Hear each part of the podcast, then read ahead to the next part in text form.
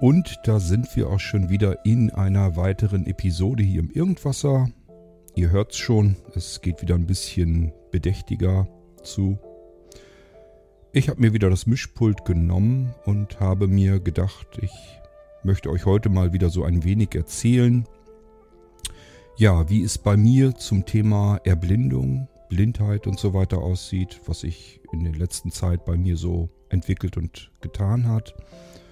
Und vor allem, ich bekomme von euch regelmäßig ja E-Mails, unter anderem eben auch von Menschen, die in besonderen Situationen stecken, äh, wo das Leben eben nicht immer alles gerade läuft und super alles funktioniert. Und das Schöne ist, dass ihr euch bei mir meldet und manchmal eben auch sagt, dass euch der Irgendwasser ganz viel bedeutet. Ihr euch ältere Episoden, die ihr besonders schön fandet, euch immer wieder anhört und die Dinger euch irgendwie was geben, dass ihr dann ein bisschen mehr Mut bekommt, ein bisschen mehr Motivation bekommt, weil ihr eben hört, was der Chord da vielleicht alles macht und sagt und äh, euch das irgendetwas hilft. Das freut mich natürlich immer wahnsinnig und äh, zeigt mir einfach, ja, der Irgendwasser hat seine Daseinsberechtigung. So will ich es mal einfach lapidar sagen. Ich ähm, möchte tatsächlich diese Episode so ein bisschen dafür benutzen, um euch einfach mal so ein bisschen mit einzuschließen und euch zu motivieren und euch einfach zu sagen, haltet durch, macht weiter. Und ähm, vielleicht kann ich euch so die ein oder andere Idee oder den ein oder anderen Gedanken noch geben, wie ihr wenn ihr euch nicht besonders toll fühlt, nicht besonders gut fühlt, wenn es euch nicht so gut geht, dass ihr dann vielleicht aus meinen Gedanken irgendwas herausziehen könnt für euch.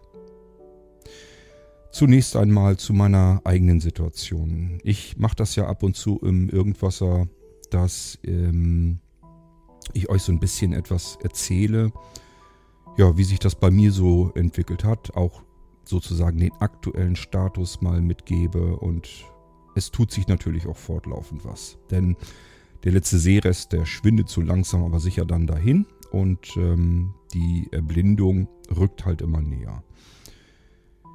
Sehen kann man das Ganze sowieso schon lange Zeit nicht mehr nennen, was ich noch kann. Interessanterweise, je dichter ich natürlich mit den Augen irgendwo herangehe, desto eher noch die Wahrscheinlichkeit, dass ich damit irgendetwas noch anfangen kann. Das ist ja auch der Grund, warum ich eben ab und zu, zumindest noch am iPad, euch irgendwas zeigen kann. Ähm, direkt draufgeschaltet dann auf einen Computer, dass ich euch irgendwas von den Blinzelgeräten hier äh, zeigen kann. Und ähm, ich mache das zwar meistens dann eben auch, wenn der Screenreader natürlich schon läuft und äh, am iPhone und so weiter sowieso. Das ist also alles mittlerweile bei mir umgestellt. Ja, und davon habe ich gedacht, erzähle ich euch mal so ein bisschen. Ich habe bis ungefähr Mitte letzten Jahres immer noch ähm, in erster Linie meine Geräte, also vor allem iPhone, iPad, das sind so die Geräte, mit denen ich den Tag über immer so zu tun habe. Und äh, da habe ich immer noch eigentlich sehend drauf gehabt arbeitet. Das heißt, ich habe mir alles sehr groß eingestellt, die Schrift auf maximale Größe. Und äh, wenn ich das Gefühl hatte, ich kon konnte irgendwo etwas nicht genau sehen, dann habe ich mir das aufgezoomt. Das ist ja schnell erledigt an den Geräten. Und konnte mir das dann eben anschauen. Und immer öfter habe ich dann den Screenreader, also unter iOS dann eben ähm, VoiceOver dazugeschaltet. Das habe ich meistens dann getan, wenn irgendetwas länger dauerte, also wenn die Texte einfach länger waren und mir das zu mühselig, zu anstrengend war, dann habe ich mir das lieber vorlesen lassen. Ähm ja, und wenn ich irgendetwas gar nicht mehr sehen konnte, dass die App einfach nicht das nicht hergegeben hat, dass irgendwelche Bedienelemente viel zu klein waren und ich das nicht richtig erkennen konnte, auch da habe ich mir dann VoiceOver einfach dazugeschaltet. Das war bis so ungefähr Mitte letzten Jahres, dass ich wirklich sagen kann, ich habe die Bedienungshilfen für schlecht Sehende benutzt. Und ähm, ich habe dann halt gesagt, okay, das wird so lausig, das ist so mühsam. Ähm, ich muss jetzt langsam mal damit anfangen, das Ding umzudrehen. Also ich sage bis dahin VoiceOver zugeschaltet, wenn ich es brauchte. Und der Rest im Prinzip mit der Vergrößerung mit großer Textgröße, ähm, mit ähm, verdunkelten Screen, also dass ich kontrastreich alles sehen konnte noch. Und dann bin ich eben drauf losgegangen habe gesagt, okay, jetzt aktivierst du dir VoiceOver, lässt es aktiviert und jetzt drehst du den Spieß ganz einfach um. Was heißt umdrehen den Spieß? Ganz einfach. Nur noch mit VoiceOver arbeiten. Und nur wenn ich das Gefühl habe, VoiceOver liest mir irgendwas nicht richtig vor. Das kann ja zum Beispiel, das kennt ihr alle, diejenigen unter euch, die gar nicht anders arbeiten, das auch gar nicht anders gewohnt sind. Die kennen das auch, dass VoiceOver eben nicht an jeder Stelle immer alles 100% vorliest. Das kann mal sein, dass ein Bedienelement nicht richtig beschriftet ist und dann liest VoiceOver das einfach nicht vor. dann habe ich immer noch die Chance, wenn ich mir stark vergrößere, dass ich eventuell darauf ein Symbol oder irgendeine Grafik oder irgendwas erkennen kann und dann einschätzen kann, wofür ist diese dämliche Schaltfläche überhaupt. Im Normalfall mache ich das wahrscheinlich genauso wie ihr auch. Einfach mal mutig drauf los und ausprobieren, gucken, was passiert. Aber manchmal erschließt sich einem dann äh, etwas immer noch nicht. Und dann ist es eben ganz gut, wenn man es dann nochmal eben aufzoomen kann, sich angucken kann und ähm, vielleicht dadurch feststellen kann, was das ist, wie es funktioniert. Also ihr kennt das alle. Seerest ist immer so das, was man wirklich ähm, in jeder Situation sehr zu schätzen weiß, egal wie viel man davon noch hat oder vielmehr wie wenig. Der Seerest ist immer trotzdem noch ein ganz wichtiges Kriterium, wenn man sich in seiner Umwelt zurechtfinden will. Ja, aber ansonsten habe ich dann immer mehr geübt und gelernt, mit VoiceOver umzugehen, klarzukommen, zurechtzukommen und äh, das klappt ganz gut. Und ich weiß von einigen unter euch, die müssen so ungefähr mir so ein bisschen nachfolgen, so möchte ich es mal fast nennen. Das heißt, die sind jetzt noch in dieser Phase, dass sie mit einem Seerest arbeiten und das Gefühl haben, ich kann immer schlechter meine Geräte bedienen. Aber dieses mit dem Screenreader, so weit bin ich eben noch nicht. Ich kann euch nur versichern, das wird zwangsläufig irgendwann kommen. Wenn ihr nämlich irgendwann merkt, ihr könnt äh, sehend, egal wie ihr euch das einstellt, einfach die Geräte nicht mehr richtig bedienen. Das funktioniert alles nicht mehr. Dann nutzt ihr ganz automatisch irgendwann den Screenreader, um das wieder auslesen zu können, um wieder weiterkommen äh, zu können. Das Problem ist, man hält sehr lange an der Gewohnheit fest. Also wenn man das einfach gewohnt ist, die Welt sehend wahrzunehmen, und die Dinge, die für Sehende konzipiert sind, in erster Linie auch sehend zu benutzen. Irgendwann wird das halt so wenig, so schlecht, dass man mehr oder weniger dazu gedrungen oder gezwungen wird, nach einer Alternative zu suchen. Irgendwann passiert einfach dieser Schritt, genauso wie ihr euch vielleicht die Textgröße irgendwann einmal größer und dicker eingestellt habt, am Rechner vielleicht den Mauspfeil immer mal noch ein Stück größer eingestellt habt. So passiert das irgendwann, dass ihr sagt, okay, das hat jetzt alles keinen Zweck mehr. Ich kann hier nichts mehr vernünftig erkennen und ich mache hier nur Murks, wenn ich irgendeine App oder irgendetwas bediene. Und dann schaltet ihr euch ganz freiwillig den Screenreader dazu. Das ist bei mir auch immer so. Ähm, man bekommt dann immer so nette Hinweise, die sind nett gemeint und gedacht, helfen aber nicht wirklich. Wenn einem Blinde sagen, Mensch, tu dich doch nicht so schwer. Wenn du da so Schwierigkeiten hast, sehend eine App zu bedienen, schalt dir doch den Voice-Over dazu. Damit kann man doch arbeiten. Ich arbeite damit, alle anderen arbeiten damit, dann wirst du das auch hinkriegen. Natürlich haben diese Menschen recht, aber wahrscheinlich haben sie auch vergessen, dass es bei ihnen aller Wahrscheinlichkeit nicht ganz viel anders war. Man nutzt ein, eine Bedienungshilfe erst dann, wenn sie sich einem sinnvoll erschließt. Wenn man sagt, okay, das andere ist jetzt so schlecht, dass ich mit dem anderen, mit dem nächsten Schritt besser zurechtkomme. Solange wie das nicht der Fall ist, macht man das freiwillig nicht.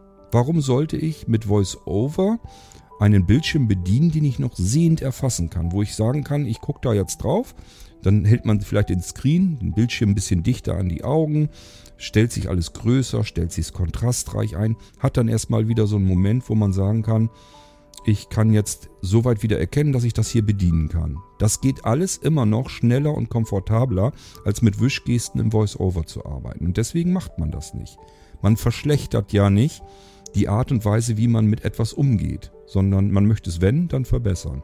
Das heißt, das, was man sehend macht, das muss erst so schlecht werden, dass man das Gefühl hat, jetzt komme ich mit dem nächsten Schritt, mit dem Screenreader, besser und schneller voran. Und deswegen bringt das auch nichts, wenn ich euch den gleichen Spruch sage. Wenn ihr also in dieser Situation feststeckt und das Gefühl habt, das geht jetzt immer bergab und wird immer schlechter mit dem Gucken. Ich weiß gar nicht mehr, ich kriege das hier gar nicht mehr richtig hin. Das ähm, funktioniert alles nicht mehr flüssig. Wartet's ab. Es wird irgendwann der Zeitpunkt kommen, da wollt ihr freiwillig auf den Screenreader umschalten. Das ist so ein fließender Prozess. Ihr werdet erst ganz normal sehend weiterarbeiten dann habt ihr das wahrscheinlich so wie ich, längere Texte und so. Das ist viel zu mühsam, das äh, alles entlang zu scrollen, weil ja auch die Schrift sehr groß eingestellt ist, kriegt man auch nicht so viel Text auf dem Bildschirm. Das heißt, man ist wie so ein Blöder am Scrollen, damit man das lesen kann. Wörter werden viel mehr unterbrochen, das heißt, ähm, passt alles nicht mehr in eine Zeile rein, bricht dann um in die nächste Zeile. Das ist unkomfortabel zu lesen. Und so fängt man dann irgendwann und sagt sich, diese langen Texte, die lasse ich mir dann lieber vorlesen gibt ja die Vorlesefunktion unter iOS, dann benutzt man erst die und irgendwann sagt man sich, äh, so andere Texte, wo man mit dieser Vorlesefunktion vielleicht nicht weiterkommt, jetzt probiere ich das mit dem Screenreader. Wenn man dann mit dem Screenreader erstmal ein bisschen mehr arbeitet, dann lernt man ihn natürlich auch im Umgang mehr kennen. Man versteht dann, okay, wenn ich hier jetzt mit dem Screenreader was nicht fokussieren kann, man sieht das noch. Also für diejenigen unter euch, die nie sehen konnten, was der Screenreader vorliest, das kann man einstellen, dass er das umrandet. Dann sieht man, wo der Fokus gerade ist, wo der Screenreader auf dem Bildschirm also gerade etwas sieht, erkennt und vorliest. Und dadurch merkt man beispielsweise auch, dass der Screenreader über bestimmte Dinge mal drüber huscht, wo man nicht drankommt. Man kann den Fokus da nicht draufsetzen. Das ist natürlich ein Fehler in der App, in der Entwicklung der App. Aber jetzt hat man immer noch den Vorteil, dass man zumindest mitbekommt, irgendwas rutscht hier rüber. Ich kriege das so nicht ausgelesen, weil man das eben noch sehen kann, dass da noch ein Rahmen drum um zu ist und irgendwie ähm, fehlt hier jetzt irgendwas. Man kann sehen, da ist noch irgendwie was, aber der Screenreader hat das irgendwie nicht mitgefuttert. Und dafür gibt es hier die Möglichkeit, dass man ähm, den Bildschirm, ähm, die Bildschirmerkennung sozusagen an- und ausschalten kann. Und wenn man die einschaltet, dann kann man mehr Elemente auf dem Bildschirm entdecken. Es ist weniger komfortabel, es ist ein bisschen auch zufällig, was man da noch mit ausgelesen bekommt. Aber man kann jetzt plötzlich den Bildschirm noch weiter auslesen, kann noch mehr Elemente darüber ähm, angesagt bekommen. Und ähm, dadurch lernt man auch so ein bisschen automatisch mit VoiceOver, mit den Bedienungshilfen besser zurechtzukommen und umzugehen. Das alles ist ein Prozess, der sich über Tage, Wochen und Monate hinstreckt und irgendwann kommt das ganz von allein auf einem zu und ähm, irgendwann fühlt sich dann der Screenreader, VoiceOver genauso an, wie man vorher das Telefon benutzt hatte, mit sehenden Augen und den anderen Bedienungshilfen. Ich vermute mal sogar, dass es irgendwann bei mir so weit sein wird, dass ich mir sage, jetzt die Schrift extrem groß einzustellen, bringt mir mehr Nachteile als Vorteile, weil der Vorteil, dass ich es dann noch lesen kann, der schwindet ja auch irgendwann.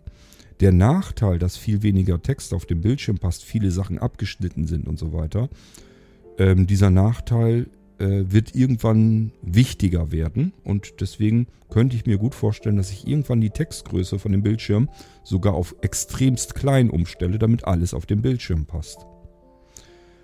Mal abwarten. Bisher kann ich, weiß ich das noch nicht genau. Ich komme da bloß gerade drauf, weil ich ähm, in diesen Tagen gerade mal wieder in meinem iCatcher, das ist mein Podcast-Programm, so ein wenig herumfummel. Und da habe ich mir, habe ich entdeckt, dass man da Schriftgrade vergrößern kann in bestimmten Bereichen. Habe ich dann auch gemacht und habe dann gemerkt, dass sie in bestimmten Bereichen im iCatcher jetzt die Schrift sehr groß ist. Mir das aber nicht hilft, weil die äh, in Spalten aufgeteilt sind. Das heißt, die, der Text passt da gar nicht mehr rein. Man kann das gar nicht mehr richtig ablesen. Ähm, nützt einem also in dem Moment gar nichts und bringt sogar eher Nachteile, weil man jetzt eigentlich das alles gar nicht mehr richtig bedienen kann. Und dann habe ich mir diese vergrößerten Schriftgrade einfach wieder klein gestellt, sodass mehr Text da reinpasst und ich das zumindest wieder normal mit dem Voice-Over bedienen kann.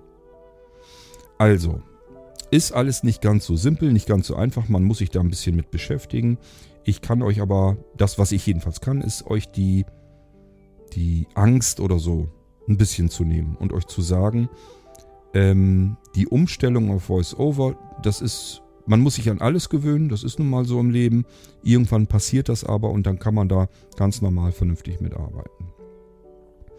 Als ich auf VoiceOver geswitcht bin, umgestellt habe, dass ich damit meine Geräte äh, bediene, ähm, habe ich dann erst das so benutzt, wie es von iOS ja voreingestellt ist. Das heißt, ich, wenn ich jetzt die Tastatur bedient habe, dann habe ich den Buchstaben erst ausgesucht, dann einen Doppeltipp gemacht, um den Buchstaben zu tippen. Dadurch habe ich natürlich bemerkt, dass ein Text ein irrsinniger Haufen an Arbeit ist. Ihr müsst im Prinzip, ja, sucht ihr den Buchstaben aus mit dem Finger, macht dann einen Doppeltipp. Und das für jeden einzelnen Buchstaben, jedes Satzzeichen einzeln. Und das sind Prozesse, wenn ihr mit dem Satz angefangen seid und seid dann am Ende des Satzes ange äh, angekommen, dann wisst ihr gar nicht mehr, was ihr am Anfang geschrieben habt. So langsam geht das mit diesen einzelnen Buchstaben eintippen. Längere Texte sind auf diese Art und Weise bei weitem nicht möglich. So, dann hat äh, Sebastian äh, das mitgekriegt, dass ich da so die Texte eintippe und sagt, Mensch, stell doch auf Zehn-Fingersystem um. Du musst ja deswegen nicht mit zehn Fingern tippen, aber es geht doch viel einfacher und viel schneller. Und ich kann mich daran erinnern, dass ich das schon mal probiert habe. Ich habe das also in VoiceOver schon mal ausprobiert mit diesem Zehn-Finger-System. Bin damals überhaupt nicht damit klargekommen und deswegen habe ich das nie wieder ausprobiert. Aufgrund von äh, Sebastians Tipp habe ich gedacht, okay, ich teste das nochmal. Er hat ja recht, jetzt arbeite ich professionell, wenn ihr so wollt, mit dem VoiceOver. Jetzt probiere ich das nochmal aus. Alles ändert sich nun mal. Kann sein, dass sich das jetzt auch für mich zugänglicher anfühlt. Umgestellt, auch hier erst wieder eine Umgewöhnung, aber mittlerweile habe ich festgestellt, dass es mehr Vorteile als Nachteile bringt. Das ist nicht alles perfekt. Es nervt mich zum Beispiel ganz fürchterlich, dass wenn ich den Finger auf die Tastatur packe und den Buchstaben, dann hält man den Finger so ein bisschen an, damit einem der Buchstabe vorgelesen wird. Und manchmal ist VoiceOver einfach langsamer, als die Tastatur arbeitet. Das heißt, die sagt dann einfach, oh, der lässt den Finger hier liegen, der will wohl Sonderzeichen auf dieser Taste noch eingeblendet haben. Das nervt extremst. Das ist einfach nur furchtbar. Ich muss mal gucken. Kann sogar sein, dass man da wahrscheinlich auch wieder die Zeit selbst einstellen kann, wann der reagieren soll. Das muss ich mir nochmal ein bisschen neu justieren. Ähm, bisher funktioniert das soweit ganz gut, aber das ist noch so ein bisschen was, wo ich noch ein bisschen Feinjustage machen kann. Ja, aber an, insgesamt habe ich dadurch wieder die Möglichkeit, dass ich auch mal wieder einen längeren Text hinbekommen kann. Das ist immer noch mühsam und ein längerer Text am iPhone zu tippen bedeutet immer noch, ich bin da mal eben eine Stunde weg. bin ich mal eine Stunde mit einem längeren Text beschäftigt, bis ich den fertig habe. Aber es ist zumindest erstmal wieder möglich. Und dass wir als Sehbehinderte, erblindende, blinde Menschen einfach für alles, was wir so machen und tun wollen, mehr Zeit einplanen. Das halte ich auch wiederum für völlig normal.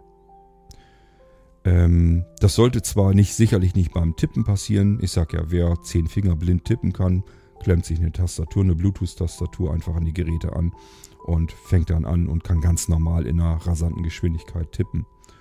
Das ist also nicht ein generelles Problem von Sehbinden und Blinden. Das muss ich vielleicht dabei erklären für diejenigen unter euch, die noch ganz normal sehend sind. Ich bin langsam im Tippen. Nicht Blinde sind langsam im Tippen. Und das ist bei mir so, weil ich, als ich sehend war, halt sehend getippt habe. Ich habe nicht mit zehn Fingern getippt, ich habe aber auch nicht mit ein, zwei Fingern getippt, sondern ich hatte so ein komisches Siebenfingersystem. Das heißt, die linke Hand habe ich nicht richtig zum Tippen gebraucht, sondern für die Sondertasten, also Shift-Taste, STRG, Alt und so weiter. Und die rechte Hand habe ich dann komplett benutzt, um, die, äh, um den Text zu tippen. Ähm, das hat sehr gut funktioniert. Ähm, Immerhin war ich so schnell auf der Tastatur, dass ich nicht langsamer denken muss. Das heißt, so schnell wie ich gedacht habe, langsam ganz normal denken, so schnell konnte ich den Text da auch eintippen. Das war vielleicht manchmal sogar ein bisschen schneller, als so manch anderer mit zehn Fingern tippt. Weiß ich nicht genau, aber jedenfalls, ich hatte nie das Gefühl, dass ich langsam tippen konnte. Ich habe ja viele Jahrzehnte extrem viel geschrieben, ganz fürchterlich viele Texte. Ich habe ja für ja, bis zum Dutzend ähm, Verlage ge ähm, geschrieben, Texte und Artikel geschrieben. Und dann könnt ihr euch vorstellen, da geht ganz viel Text da, dabei drauf, den man da tippen muss. Und nicht nur das, allein schon die ganze Blinzeln-Plattform und so weiter. Ähm, die Texte, die Asbach uralt sind auf der Homepage, größtenteils von mir. Oder wenn ihr die Abruftexte nehmt, da ist auch ganz viel, was so längere Dokumentationen, Texte und so weiter angeht. Alles, was mit irgendwelchen Angebotslisten und so weiter bei Blinzeln zu tun hat. Oder Texte, wo Artikel beschrieben wurden, die wir euch, euch mal angeboten haben. Das ist alles aus meinen Fingern. Äh, und da kommt doch einiges zusammen. Ja, das mache ich nicht mehr so gern. Dafür habe ich mich eben ähm, drauf konzentriert, dass ich jetzt das Sprechen lieber mal ein bisschen üben möchte. Und wenn ich in die allerersten Irgendwasser-Episoden hineinhöre, dann kann ich mir die beileibe nicht anhören. Also nicht mal ein paar Minuten, das ist ganz furchtbar. Ich weiß aber auch noch, dass genau das ja der Sinn des Irgendwassers mit war. Ich wollte ganz gerne frei heraus einfach sprechen können. Und zwar ähm, so, wie ich das heute vielleicht manches Mal mache, dass ich Monologe führen kann, ohne abzusetzen, ohne einen Pausenknopf benutzen zu müssen, ich muss nur wissen, was will ich euch erzählen, worüber möchte ich euch etwas erzählen. Und dann hängt es bloß noch davon ab, wie viel gibt das Thema her. Und dann kann ich erzählen, ja, wie ein Wasserfall. Ich kann euch in Grund und Boden Texten erzählen. Und das auch über mehrere Stunden. Ihr kennt das im Irgendwasser. Das sind Dinge, die konnte ich anfangs natürlich nicht. Ich habe zwar vor dem Irgendwasser schon Podcasts ähm, gemacht, aber die sind ja nur so alle paar Wochen dann erschienen. Also ich habe da ja nicht regelmäßig Podcasts ähm, aufgesprochen, sondern keine Ahnung, alle zwei, drei Wochen vielleicht mal was gemacht. Und das übt nicht. Also das ist das reicht einfach nicht aus. Das ist genauso wie dieses, ich gehe einmal im Monat ähm, ins Fitnessstudio, das kann man sich eigentlich fast gleich sparen. Das bringt überhaupt nichts. Man muss das regelmäßig tun, sonst bringt das alles nichts. Und das ist beim Sprechen, Reden ganz genauso. Mittlerweile fühle ich mich, was das so angeht, eigentlich ganz wohl, ganz zu Hause in mir selbst. Das heißt, ähm, es macht mir überhaupt nichts mehr aus, egal wie viele Menschen jetzt vor mir sitzen oder stehen. Ich würde auch eine ganze Halle äh, besprechen können. Das wäre überhaupt kein Thema. Wenn da jetzt 10.000 Menschen vor mir sitzen, ist das für mich so ähnlich, als würden da drei Menschen vor mir sitzen. Ich sage ja, die Grundvoraussetzung ist immer, ich weiß, was ich so ungefähr erzählen möchte. Ich weiß das Thema. Wie viele dann zuhören, ist mir egal. Ähm, ja, eigentlich ist das dann alles kein Thema mehr. Ich kann mich einfach hinsetzen, hinstellen, fange dann an, etwas zu erzählen und bin dann halt fertig, wenn das Thema nicht mehr hergibt. Das ist ähm, sehr schön, dass ich das noch so weit jedenfalls bringen konnte, dass mir das heute alles nichts mehr ausmacht äh, zu Anfangszeiten des irgendwas, das hat mir das sehr wohl was ausgemacht, da konnte ich das alles nicht. Und ich hatte ja so ein bisschen, habe ich damals glaube ich auch erzählt, hatte einfach so ein bisschen vor damit, das zu üben. Und damit kommen wir eigentlich schon zu einem Punkt, den ich euch dann noch mit an die Hand geben möchte, nämlich das Einfachste, was ihr tun könnt, ist an euch zu arbeiten. Das heißt, wenn ihr das Gefühl habt, Ihr könnt im Leben nichts mehr Besonderes tun. Ähm, ihr seid beispielsweise Erwerbsunfähigkeitsrentner oder so und sitzt jetzt zu Hause und habt jetzt irgendwie so keine Aufgaben mehr. Keine richtige Funktion mehr. Habt das Gefühl, ihr werdet nicht mehr gebraucht. Ihr seid im Prinzip mehr oder weniger überflüssig. Natürlich nicht für eure Liebsten, da seid ihr hoffentlich nicht äh, überflüssig. Aber so für die Gesellschaft, für die Allgemeinheit dann ist so mein erster Ratschlag, überlegt euch doch einfach mal, was ihr an euch glaubt noch verbessern zu können. Ich kann mir nicht vorstellen, dass ihr euch in dieser Situation für perfekt haltet, sondern genau das Gegenteil wird der Fall sein. Aber nehmt das doch einfach als Ziel. Perfektioniert euch doch einfach. Überlegt euch, wo fühlt ihr euch unwohl? wo fühlt ihr euch unwohl? Was könnt ihr nicht so gut tun? Es gibt garantiert ganz viele Dinge, wo ihr euch unsicher fühlt, wo ihr sagt, das ist nicht meins, ich kann das nicht richtig. Und da sucht ihr euch etwas raus, wo ihr der Meinung oder der Ansicht seid, das würde ich aber gerne tun können. Und dann habt ihr nämlich schon ein Ziel, auf das ihr hinausarbeiten könnt. Und dann überlegt euch den Weg, wie ihr dahin kommt, dass ihr das trainieren, üben könnt, regelmäßig, euch selbst immer weiter verbessern könnt bis ihr das dann so weit könnt, dass ihr damit zufrieden sein könnt. Es geht nie und in keinem Fall darum, etwas besser zu können als alle anderen, ein Experte oder Profi zu werden in was auch immer, sondern es geht nur darum, dass ihr euch selbst sicherer fühlt in dem, wo ihr euch vorher komplett verloren und unwohl gefühlt habt, dass ihr euch selbst sozusagen verbessert, über eure eigene Grenze ein wenig weiter hinausgehen könnt.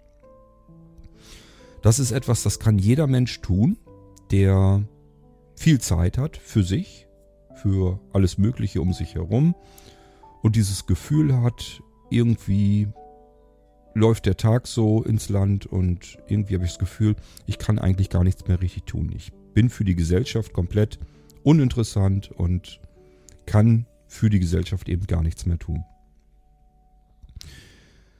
Dann ist das Erste und Einfachste, was man machen kann, zu überlegen, wo möchte ich hin, was möchte ich mit mir anfangen, in welche Richtung würde ich mich gerne weiter hinaus wachsen sehen. Und genau in die Richtung geht ihr dann. Setzt euch nicht unter Druck. Das kommt alles von ganz allein mit der Zeit. Wichtig ist da bloß regelmäßig dran zu bleiben und irgendwas zu machen in die Richtung, mit dem ihr das trainieren könnt. Perfekt, idealerweise wäre es so, dass ihr dann etwas habt, was ihr benutzen könnt, was ihr nicht für die Mülltonne produziert und wegschmeißt. Stellt euch mal vor, wenn wir jetzt die 2000 irgendwaser Episoden nehmen und ich hätte die nur genommen, um so ein bisschen zu üben, dass ich ein bisschen besser sprechen kann, egal äh, vor vielen, wie vielen Menschen, mich auch nicht aus der Ruhe bringen lasse, wenn zum Beispiel der Stream mal kurz unterbricht, sondern ganz normal weitermachen kann. Ähm, das sind alles so Dinge, die kann ich, kann ich durchaus üben. Und dann kann ich sagen, ähm, ich mache beispielsweise, wenn das bei euch auch so ist, ich möchte ein bisschen flüssiger sprechen können, weniger Äs und weniger Ms machen und äh, Monologe führen können, egal wie lange das jetzt dauert. Hauptsache ich habe irgendein Thema, womit ich mich beschäftigen kann, worüber ich gerade etwas erzählen kann. Dann könntet ihr beispielsweise, so wie ich das mache, einen Podcast machen. Es kann auch sein, dass dieses mit dem Podcast nicht so euer Ding ist, sondern dass ihr vielleicht lieber Radiosendungen machen möchtet. Das ist so euer Ding. So irgendwie was mit Musik ein bisschen machen, vielleicht mal äh, euch Gäste einladen möchtet, Interviews führen möchtet. Also das, was so typisch Radioprogramm ist. Dann macht Radio.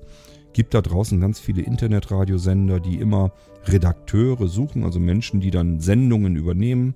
Dann könnt ihr eure eigene Sendung dort streamen. Und wenn ihr das über Blinzeln machen wollt, dann kommt zu Blinzeln. Ihr wisst, es gibt ganz viele Vorteile bei Blinzeln. Habe ich ja gerade erst eine Sendung dazu gemacht, weil wir so viele Menschen sind, die so unheimlich viele unterschiedliche Interessen haben, Fähigkeiten und Fertigkeiten. Und wenn wir die alle zusammentun, dann kann man eben ganz viel mehr machen. Eben auch viel mehr als beispielsweise nur Internetradio. Wenn man sich jetzt da irgendwas sucht, sucht, ähm, irgendwie eine Gruppe von Menschen, die Internetradio betreiben, dann würde man nur Internetradio machen. Wenn man das bei Blinzeln macht, hat man den Vorteil, da sind jetzt auch welche, die sagen, wir machen eine Radio-App beispielsweise. Wir entwickeln eine App, mit der man das Ganze noch viel bequemer, viel komfortabler und äh, möglichst barrierefrei alles bedienen kann und sich anhören kann. Vielleicht auch automatische Aufnahmen mitmachen kann und so weiter und so fort.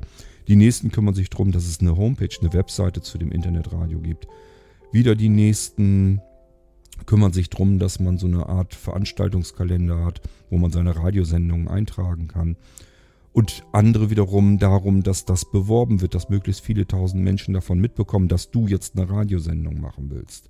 Das ist ja immer das Problem bei den kleineren Internetradiosendern, dass die immer nur so, ein, so eine einstellige Anzahl von Hörern oftmals haben und man sich dann immer fragt, wofür mache ich das hier eigentlich nur, damit sich fünf oder sechs Leute das anhören, das ist eigentlich ein bisschen kläglich. Ähm, wir können da sicherlich die Power von Blinzeln dafür benutzen. Also wenn ihr gerne Radiosendungen machen möchtet und euch das einfach nicht zutraut, wenn ihr sagt, ich bin aber kein Radiomacher, ich bin da nicht professionell drin, das spielt keine Rolle. Hauptsache, ihr habt da Lust zu, ihr habt Interesse daran, habt da Spaß und Freude dran und wollt das gerne tun. Dann immer her, macht das, arbeitet mit anderen Menschen zusammen und ihr werdet sehen, es geht dann alles ein bisschen einfacher, ein bisschen leichter. Ihr tut euch damit dann nicht so schwer. Es sind Menschen schon dabei, die euch ein bisschen helfen, Rückendeckung geben, unterstützen. Beispielsweise, wenn ihr sagt, ähm, ich komme mit der ganzen Software, die man braucht, um Radio zu machen, komme ich überhaupt nicht klar. Ist nicht schlimm. Wir haben bei Blinzeln komplett andere Möglichkeiten. Wir können sagen, dann mach das als Veranstaltung, Live-Veranstaltung.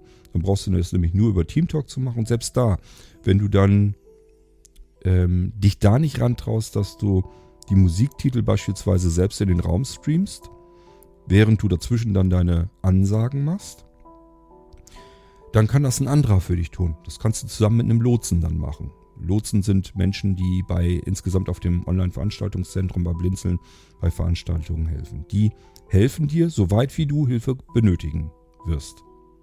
Wie du dir Dinge nicht zutraust, da helfen dir dann andere. Das läuft bei Blinzeln generell immer so. Wenn du etwas gut kannst, andere Dinge aber nicht gut kannst, möchtest da jetzt aber irgendwas machen, wo du genau dieses Wissen oder diese Fertigkeiten bräuchtest, aber selbst nicht hast, sind andere Menschen da, die das dann mit dir zusammen machen und dir helfen werden. Und so kommst du deinem Ziel immer näher.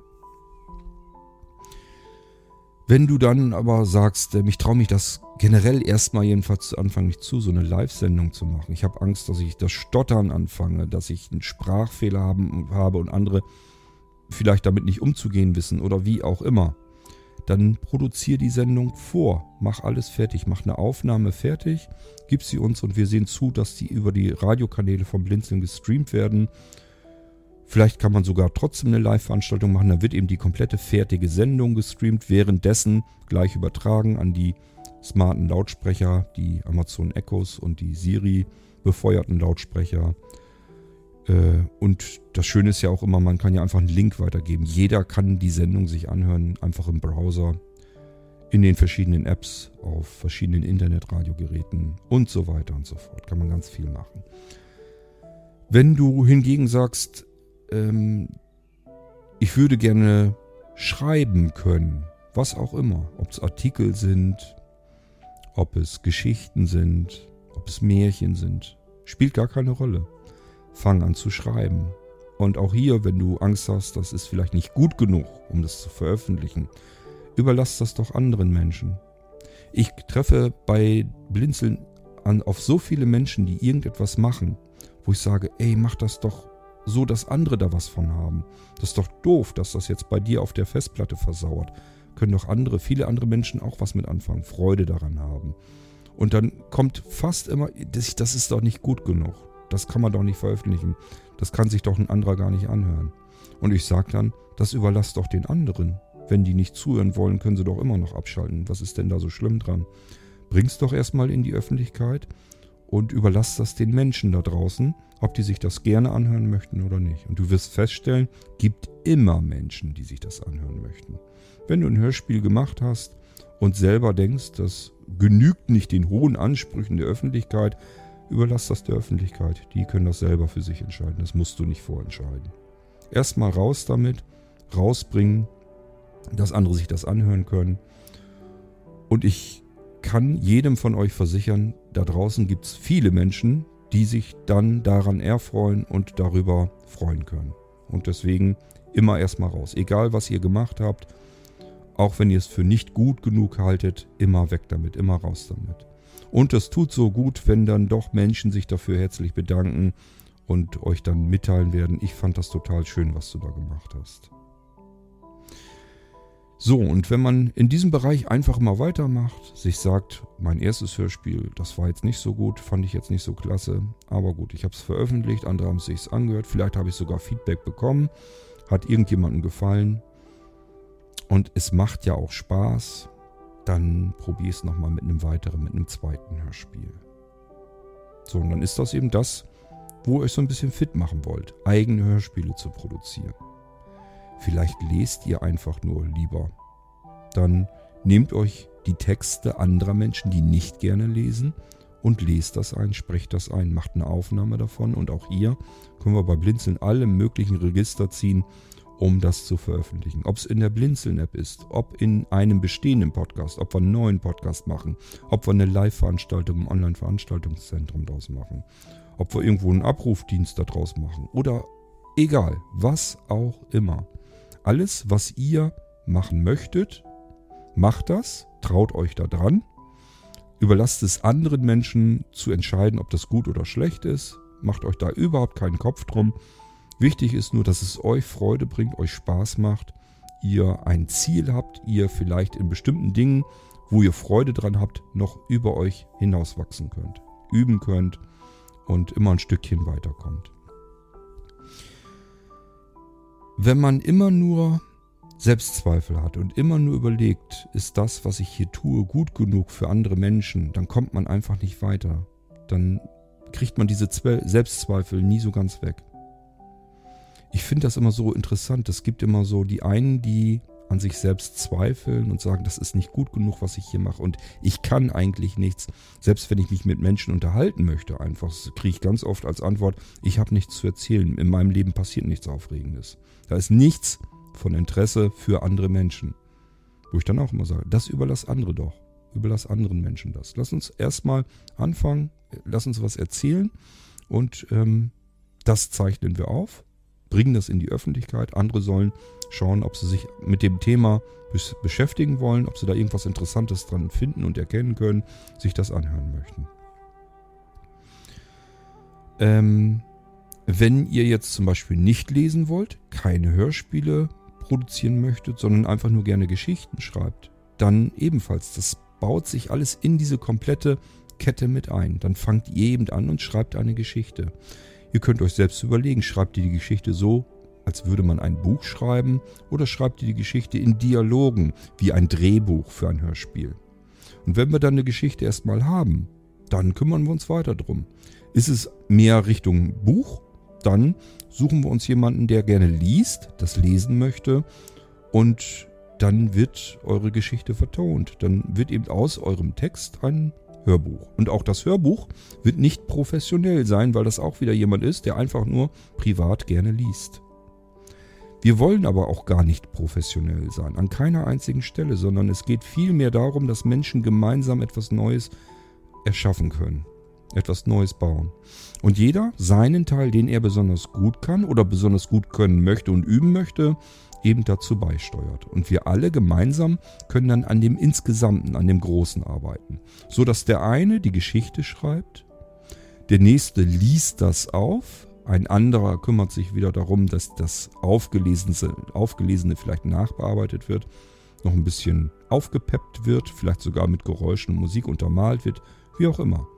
Dann gibt es wieder Musiker, die machen vielleicht Intros und Outros fertig. Dann kann man irgendwie eine schöne Podcast-Sendung daraus machen.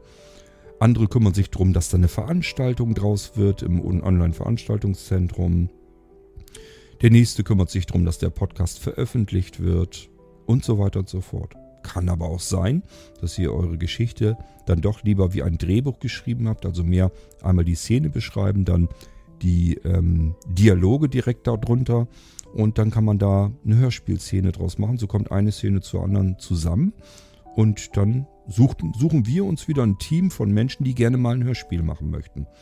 Die gerne eine Rolle übernehmen möchten in einem Hörspiel. Ich habe dazu schon Anfragen. Also ich kenne schon Menschen, die zu mir gesagt haben, Mensch Gott, wenn ihr mal irgendwas macht, irgendein Hörspiel produziert, da würde ich gerne mal eine Rolle übernehmen. Das behalte ich auch im, im Hinterkopf, wenn wir irgendwie sowas machen, irgendein so Projekt dann klapper ich die Leute mal so ein bisschen ab und frage danach, möchtest du gerne eine Rolle in einem Hörspiel übernehmen? Und vielleicht seid ihr nicht derjenige, der das gerne sprechen möchtet, sondern euer Steckenpferd ist mehr das ähm, Erdenken, Erfinden und Aufschreiben von Geschichten oder eben von solchen Dialogen, von solchen Szenarien. Ja, und ich sage ja, die Nächsten freuen sich wieder über eure Geschichte, dass sie das lesen können, dass sie Rollen bekommen können in einem Hörspiel. Der nächste bastelt gerne diese verschiedenen Aufnahmen, die Aufsprachen der einzelnen Rollen zusammen, unterlegt das mit Sound, mit Soundeffekten, dass man auch wirklich hören kann, dass man jetzt in einen größeren Raum reinkommt und entsprechend der Hall auch zu hören ist und so weiter.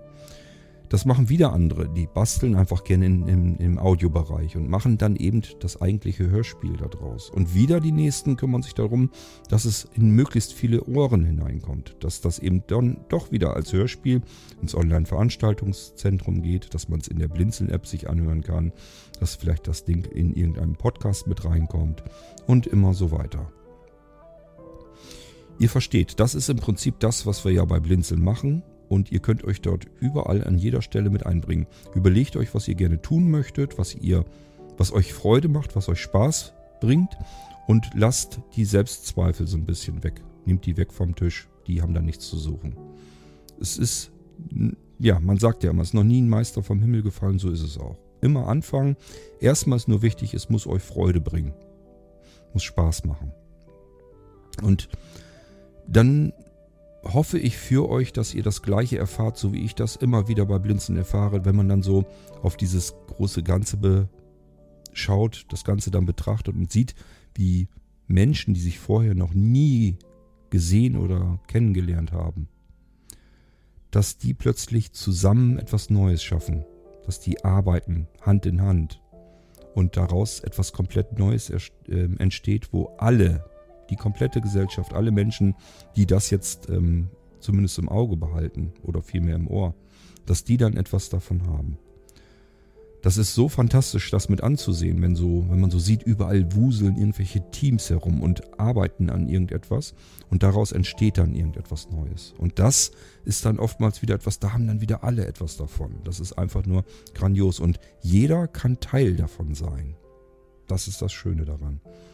Und hier kommt es nicht darauf an, dass du irgendwie super professionell bist. Es kommt auch gar nicht darauf an, dass du jetzt ähm, ständig Zeit dafür aufwenden musst. Ist auch so ein typisches Kriterium, dass jemand sagt, hätte ich zwar Lust zu, habe aber gar keine Zeit. Das ist nicht immer ein Zeitproblem. Menschen, die helfen wollen bei Blinzeln, irgendetwas machen wollen und dann nicht mehr da sind, also nicht helfen, Sie wollten es sicherlich mal, das möchte ich jedem doch ähm, zumindest ähm, zubilligen, aber es gibt eben ganz oft Menschen, die wollen dann helfen, merken dann, ach, das kostet mich Zeit und da muss ich mich ja irgendwie mit beschäftigen und irgendwie, weiß ich auch nicht, jetzt habe ich doch irgendwie was anderes im Kopf und dann sind die verschwunden. Das ist immer doof, weil sich natürlich die anderen auch darauf mit verlassen. Und ähm, dann entsteht eben nichts Neues, weil an einer oder an zwei Stellen Menschen einfach ähm, nichts tun. Das hat aber gar nichts mit Zeit zu tun. Mir kann kein Mensch erzählen, dass man nicht einmal in der Woche vielleicht sich irgendwie eine halbe Stunde Zeit nehmen kann, um, irgendwas zu tun in der Richtung, wo man eigentlich etwas hätte tun wollen. Und wenn man das gerne macht, dann kann man sich da auch eine Stunde Zeit nehmen. Und das kann man vielleicht sogar zweimal die Woche machen. Dann ist immer noch Zeit genug übrig. Rechnet mal aus, wie viele Stunden eine Woche hat, wenn man da ein oder zwei Stunden investiert für das, was man eigentlich ja tun wollte, was man geplant hatte. Wenn man das dann nicht hinkriegt, dann hat das nichts mit Zeit zu tun, sondern dann will man es auch nicht, dann schafft man es einfach nicht. So, und das muss man sich vorher überlegen. Es macht keinen Sinn, in einem Team mit anderen Menschen zusammenarbeiten zu wollen, aber dann für Wochen und Monate komplett von der Bildfläche wieder zu verschwinden, weil alle anderen kommen dann nicht weiter. Die können dann eben nichts machen, weil sie vielleicht auf irgendetwas warten, was ihr eigentlich tun wolltet. Das ist dann immer ein bisschen doof. Dann lieber sagen, nee, ich kann das nicht machen, ich helfe da jetzt nicht. So, ja, ich wollte euch ja sagen, also dieses mit dem Selbstzweifeln, das schmeißt ganz weit weg.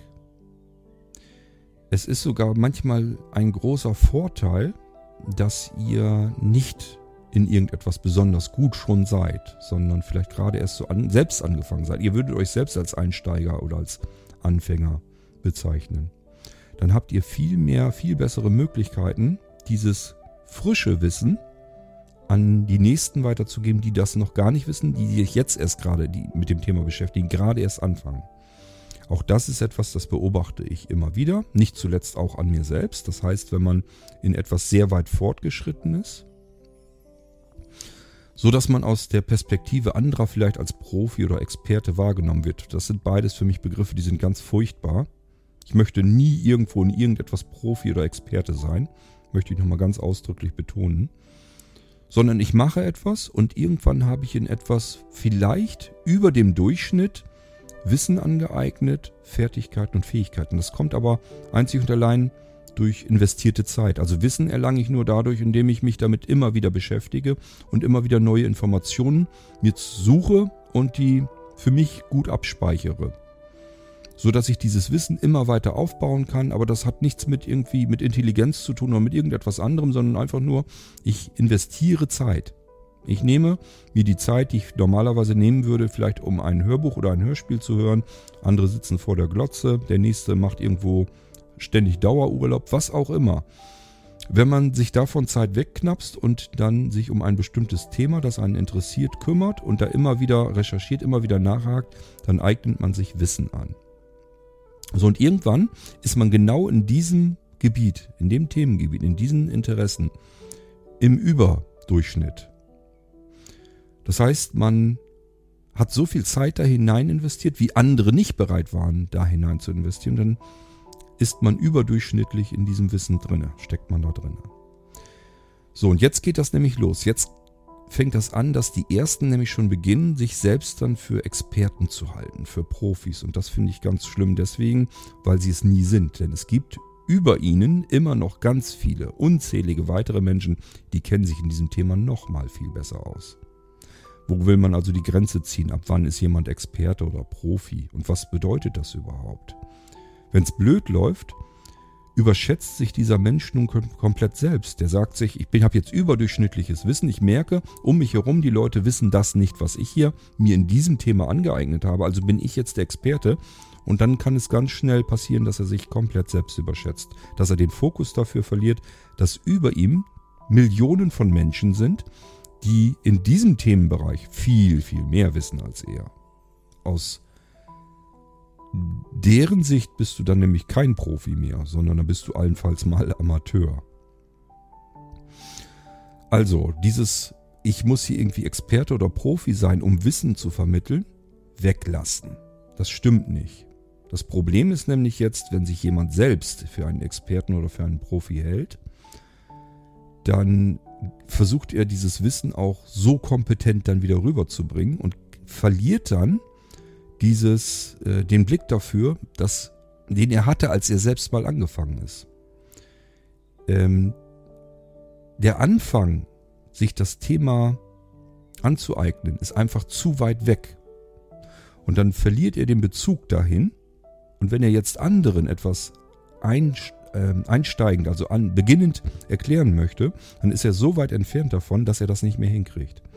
Er hat sich so viel Wissen angeeignet, dass er jetzt gerne besonders kompetent rüberkommen möchte, mit Fachbegriffen um sich schludert, die man als Anfänger in dem Moment noch gar nicht gebrauchen kann und so weiter und so fort. Und dann funktioniert das nicht mehr. Das ist etwas, was ich bei mir auch feststelle. Obwohl ich, wie gesagt, mich in keinem Bereich für einen Experten oder Profi halte, habe ich natürlich auch überdurchschnittliches Wissen in bestimmten Bereichen, gar keine Frage. Wenn ich dann zu lange entfernt bin, also zu weit weg von den Anfängen, als ich damit losgelegt habe und will dann jemandem was erklären, dann merke ich das bei mir, du kannst das gar nicht mehr richtig einsteigergerecht erklären. Du erzählst das alles, hast unzählige Informationen dir angeeignet und hast sie alle im Kopf und willst sie alle jetzt so schnell wie möglich loswerden. Du hast das Gefühl, du musst alles erklären und das funktioniert natürlich nicht bei Einsteigern. Und dann raucht denen der Kopf. Du hast alles an Ballast losgeworden, was dir im Kopf herumschwirrt, herumgeistert und die Anfänger, die Beginnenden, die Einsteiger sind genauso weit wie zuvor. Die haben nämlich nichts verstanden, nichts begriffen. Und da ist der Vorteil, da sehe ich den Vorteil von Menschen, die ihre Selbstzweifel haben und sagen, ich bin kein Experte, ich bin kein Profi, ich kenne mich ein bisschen besser aus vielleicht, aber das war es dann auch. Donnerwetter, wir kriegen hier Probleme mit meinem Bluetooth-Adapter, merke ich gerade. Habt ihr gehört? Battery low. Ich kann euch jetzt nicht sagen, wie lange das Ding noch hält. Ich schaue mal eben, ob ich hier aus dem Stehgreif ein Kabel finde. Hoffentlich brummt das dann nicht. Denn oft ist das so, wenn man Geräte hat und will die dann aufladen, dass das dann äh, Störgeräusche gibt. Das kann gerade so bei so Funksachen, Bluetooth und so weiter, kann das ganz schnell passieren. Ich probiere das mal aus. Passt auf, hören wir mal zu. Nö, Ich höre kein Störgeräusch. Okay, dann lassen wir ihn einfach mal nebenbei mit aufladen. Dann müsste man die Battery Low Meldung wieder wegbekommen. Gut. Ähm, also, wenn ihr gerade erst mit etwas begonnen habt, egal ob es Wissen aneignen ist oder Fertigkeiten, Fähigkeiten. Nein, Fähigkeiten ist oftmals etwas, das ist aber so ein bisschen mit in die Wiege gegeben. Das hat man oftmals so aus den, von den Vorfahren, die einem das vorgelebt haben, so ein bisschen mitbekommen.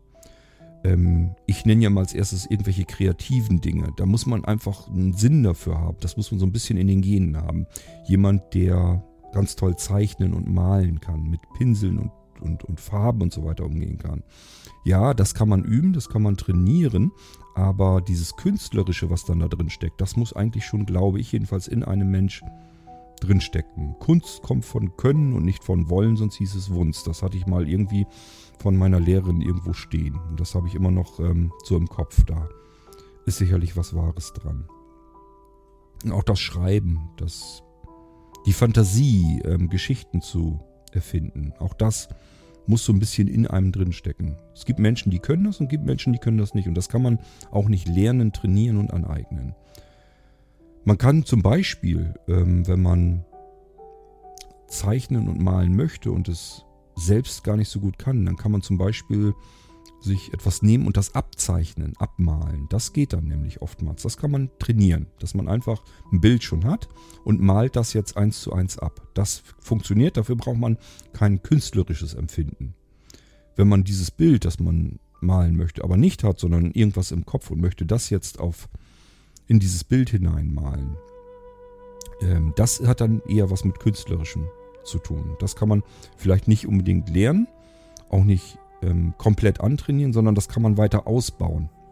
Kann man also insofern nur trainieren, dass man die Fertigkeiten äh, trainiert, um das, was in einem schon drin steckt, noch besser umsetzen zu können. Das geht. Ja, und auch hier, wenn ihr sagt, irgendetwas Bestimmtes würde ich gerne können, kann es aber nicht. Wenn das wirklich ein Herzenswunsch von euch ist, macht euch dran. Wenn ihr sagt, ich würde so gerne nochmal irgendwie Gitarre spielen können und ihr habt die Zeit, kauft euch eine Gitarre, die kosten so viel Geld auch wieder nicht. Man muss ja nicht gleich eine, die teuerste Konzertgitarre haben, sondern da tut es vielleicht auch erstmal eine etwas günstigere. Obwohl Musiker immer wieder sagen, mit einem schlechten Instrument kannst du dir das Anfangen mit dem Musizieren auch ähm, selbst madig machen. Das glaube ich auch durchaus. Ähm, wenn ihr sagt, ich möchte vielleicht irgendwie nochmal eine Fremdsprache lernen, fangt einfach mal an und ähm, übt dann jeden Tag ein bisschen. Wenn ihr sagt, ich würde gern, keine Ahnung, mit dem Computer besser klarkommen, dann recherchieren, gucken, nachfragen, euch mit anderen austauschen und einfach lernen, ein bestimmtes Gerät besser bedienen zu können. Wenn ihr sagt, ich würde vielleicht gerne auch mal so Programme entwickeln oder sowas, dann tut euch mit Menschen zusammen, die vielleicht schon Programme entwickeln, die euch vielleicht sagen können, was ein bisschen einfacher zu erlernen ist, was für den Einstieg vielleicht ganz gut ist. Ich würde zum Beispiel jederzeit sagen, wenn ihr jetzt einen Windows-Computer habt, dann habt ihr schon alles da. Probier dich erstmal aus im Batchen, so nennt sich das. Also einfach so ein altes DOS-Eingabefenster nehmen und da kann man Batch Programme laufen lassen, also Stapelverarbeitungsprogramme. So im Prinzip, dass man ähm, mit Befehlen, die man eingeben kann, die kann man in eine Textdatei reinpacken, untereinander drunter. Jede Zeile kann dann einen Befehl ausüben. Ähm, und damit kann man ganz viel machen, was oftmals manche Menschen gar nicht so richtig wissen. Man kann sich nämlich Eingaben vom Anwender reinholen, Berechnungen machen, etwas umformatieren, äh, Text ähm, Ausschnitte rausziehen und so weiter und so fort und das wieder ausgeben oder irgendwo hinschreiben in irgendeine Datei. Also ihr merkt schon, da kann man ganz viel mitmachen und das steckt schon in jedem Computer drin und ist auch nicht schwer zu erlernen. Da muss man sich eigentlich nur eine Referenz irgendwo mal suchen im Internet, welche Befehle gibt es da denn und wie funktionieren die. Und wenn man dann in einem solchen Batch-Programm am Basteln ist und irgendwas funktioniert noch nicht so, wie man das haben will, kann man überall im Internet recherchieren, weil Batchen so das älteste ist, was man überhaupt machen kann, wenn man irgendwelche automatisierten Abläufe haben möchte. So, deswegen sage ich immer, nimm einfach das, was du schon hast, bastel mal herum mit Batch-Programmen.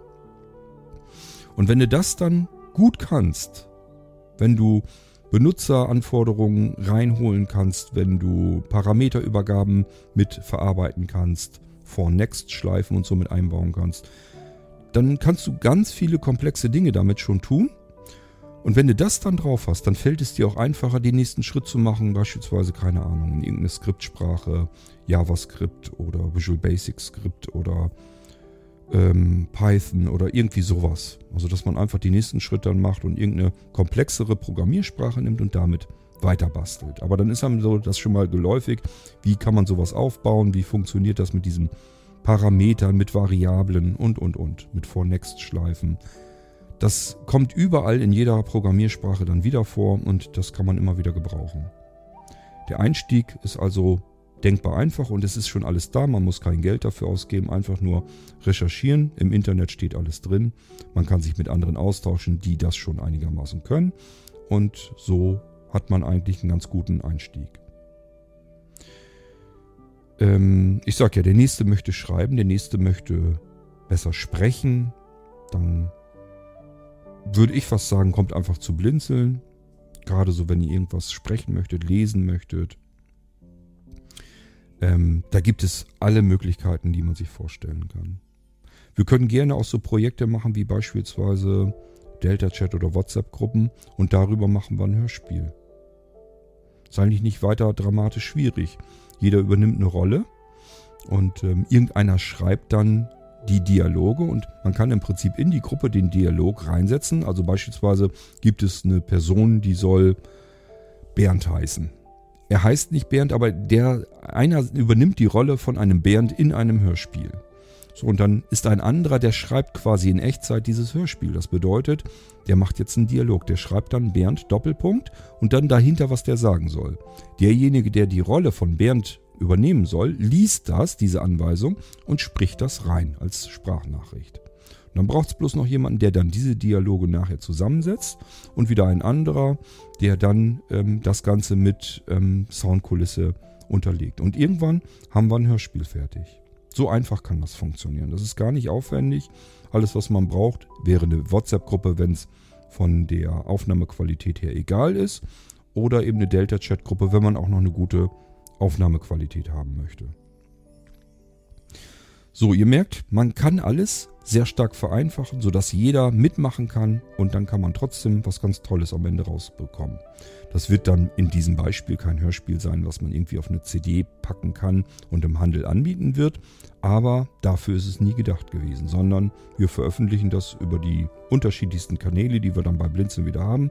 Viele Hunderte oder im Idealfall auch Tausende Menschen hören sich das an und haben da ihre Freude dran. Und vielleicht sagt sich der ein oder andere, ey, das scheint so viel Spaß gemacht zu haben, man hört das richtig raus. Nächstes Mal möchte ich aber auch mit dabei sein. Und so kann das immer weiter sich aufbauen. Ja. Dann gibt es natürlich auch diejenigen, die das mit diesem Kreativen nicht so haben. Die sagen, ich kann nicht schreiben, ich möchte auch nicht sprechen und, und all das ist nicht so meins sondern vielleicht irgendwelche technischen Abläufe. Was wir immer gebrauchen können, sind Menschen, die basteln können, also irgendwie mit PHP Skripte irgendwas basteln, irgendwelche Funktionen bei uns auf dem Server, ähm, die insgesamt einfach programmieren können. Also das, das braucht man immer. Da hat man immer zu wenig davon. Menschen, die programmieren können. Wenn ihr das nicht könnt, dann könnt ihr vielleicht anderen Menschen helfen, die zu Blinzeln kommen und Hilfe suchen dann seid ihr vielleicht schon so weit fortgeschritten, dass ihr sagt, in bestimmten Bereichen, beispielsweise in irgendwelchen Anwendungen mit Audacity umgehen und so weiter, da bin ich so fit, dass ich mir zutraue, dass ich anderen helfen kann bei etwas. Dann kommt ebenfalls zu blinzeln und wir versuchen das alles zusammenzubringen, sodass wir uns gegenseitig unterstützen, gegenseitig helfen können. Ihr seht, man kann ganz vielfältige Aufgaben übernehmen und sich um etwas kümmern und dabei über sich selbst hinauswachsen, seine eigenen Grenzen stetig erweitern. Und das ist etwas, was, denke ich, jedenfalls ganz wichtig ist. Man fällt zwischendurch sicherlich immer wieder mal in so ein kleines depressives Loch. Das ist auch nicht schlimm, das gehört zum Leben dazu. Ich finde das immer so, ja, so seltsam, wenn äh, jemand sagt, ich habe Depressionen oder ich bin irgendwie in so einer depressiven Phase. Depression ist ja eigentlich nur, wenn es dauerhaft bleibt. Wenn das ein, zwei, drei, vier Wochen ist, dann ist das eher eine depressive Phase und die haben unzählige Menschen. Ähm, das heißt, das ist nichts Ungewöhnliches, nichts Außergewöhnliches, nichts Problematisches, sondern das kommt einfach vor. Und man müsste das eigentlich, das ist so meine Meinung, müsste das eigentlich versuchen zu akzeptieren, dass das einfach zum Leben dazugehört. Ich bin nicht immer fröhlich, ich bin nicht immer glücklich, ich bin nicht immer gut drauf. Wer ist denn das schon? Es gibt Menschen, die tun so, die geben sich so nach außen hin, gegenüber allen anderen um sie herum.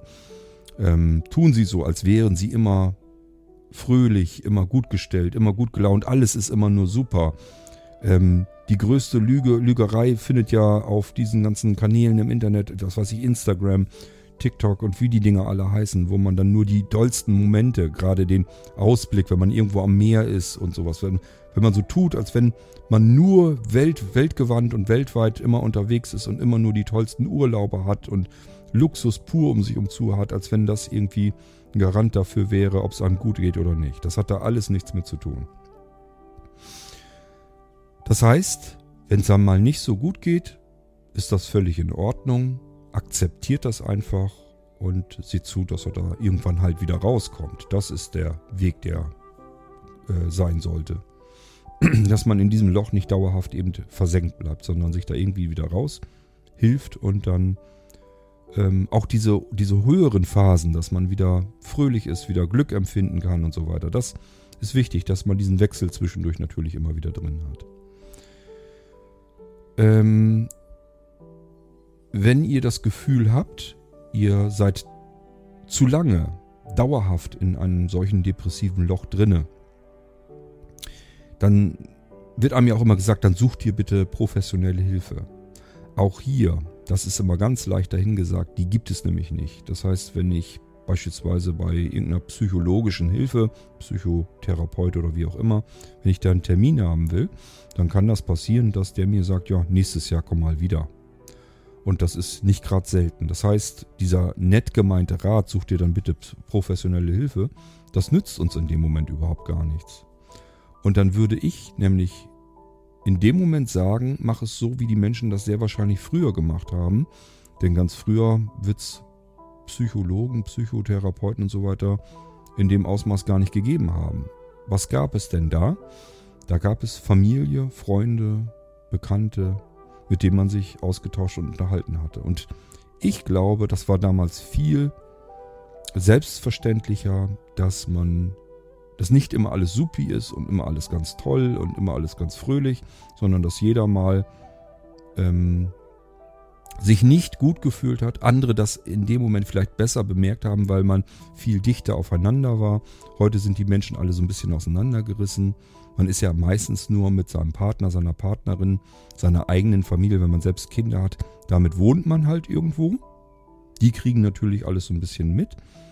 Und äh, da ist aber das ist ja, heißt ja nicht, dass nur weil man in dieser Familie sitzt, dass dann alle anderen einen sehen, einen erkennen können und einem helfen können. Oftmals ist es so, dass man Dinge besser besprechen kann mit Menschen, die außerhalb sind.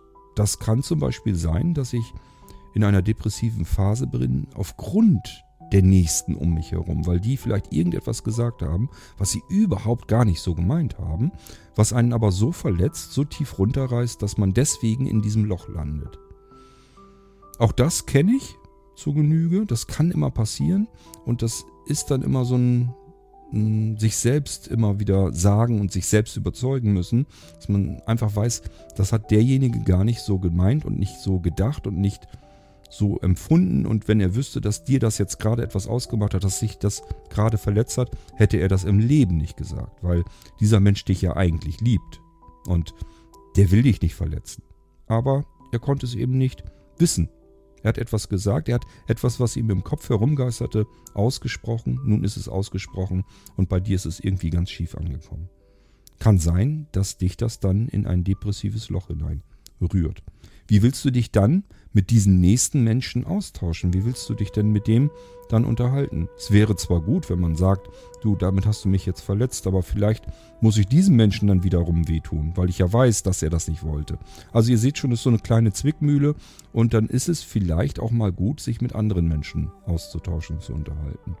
Das können welche sein, die im Freundeskreis sind, wenn ihr da die Möglichkeiten habt, wenn ihr gute Freunde habt, mit denen ihr euch auch über die das unterhalten könnt, wenn es euch nicht so gut geht, dann ist das alles prima. Passt ein bisschen auf, ladet nicht eure Traurigkeit, euren ganzen Frust, eure Demotivation bei diesen Menschen, bei euren Freunden ab. Das passiert nämlich auch. Auch das ist etwas, was ich aus eigenem Leben gut kenne.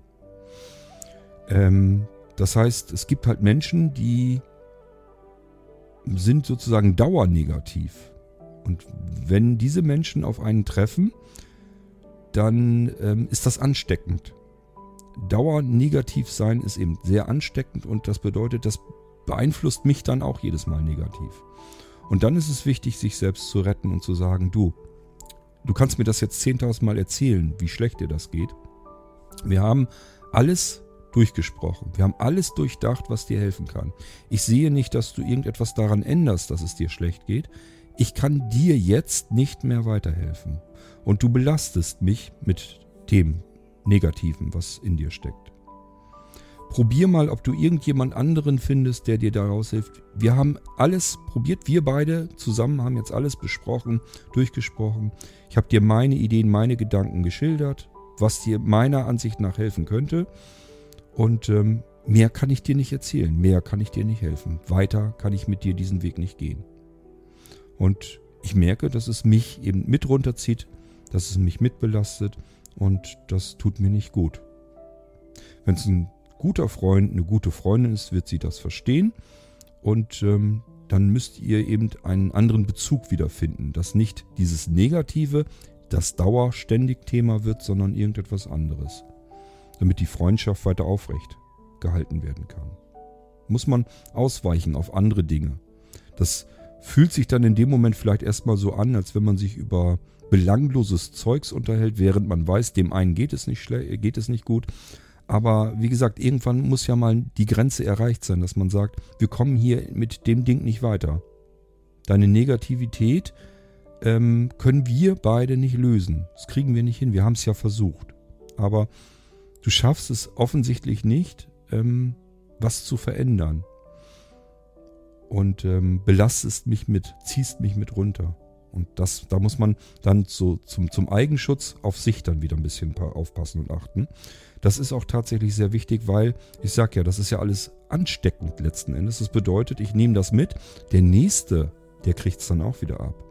Negative Gedanken, negative Gefühle geben wir weiter. Wir nehmen die für uns auf, es macht uns negativ, trauriger, missmutiger, vielleicht depressiv.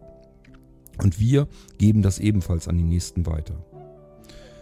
So, und damit komme ich zum, zum nächsten, was ich für mich immer mehr entdecke und ähm, immer mehr selbst für mich befolge. Ich habe euch schon mal im Irgendwasser sogar des Öfteren erzählt, dass ich immer einen riesengroßen Bogen um alles Negative herum machen möchte. Das heißt, Menschen, die dauernd negativ sind, es geht nicht darum, dass mal jemand zornig sein kann auf etwas. Es geht nicht darum, dass jemand traurig sein kann, weil er in einer bestimmten Situation steckt. Hat da alles nichts damit zu tun, sondern was schwierig ist, ist dieses Dauernegative. Wenn es nur noch ums Trauern geht, wenn es nur noch um Zorn geht, wenn es nur noch um Hass geht, dem setzt man sich ja aus. Und zwar dann auch dauerhaft. Und das kann nicht gut gehen.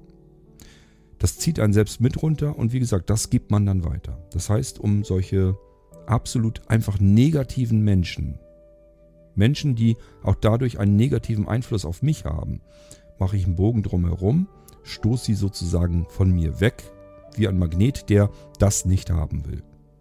So, und wenn wir beim Magneten sind, habe ich jetzt so für mich entdeckt und gelernt, das ist noch gar nicht so lange, erst so ein paar Monate vielleicht, dass äh, ich mir gesagt habe, dieses Abstoßen, das reicht nicht aus, sondern das kannst du auch noch für dich umdrehen. Ich habe dann wirklich an einen Magneten gedacht.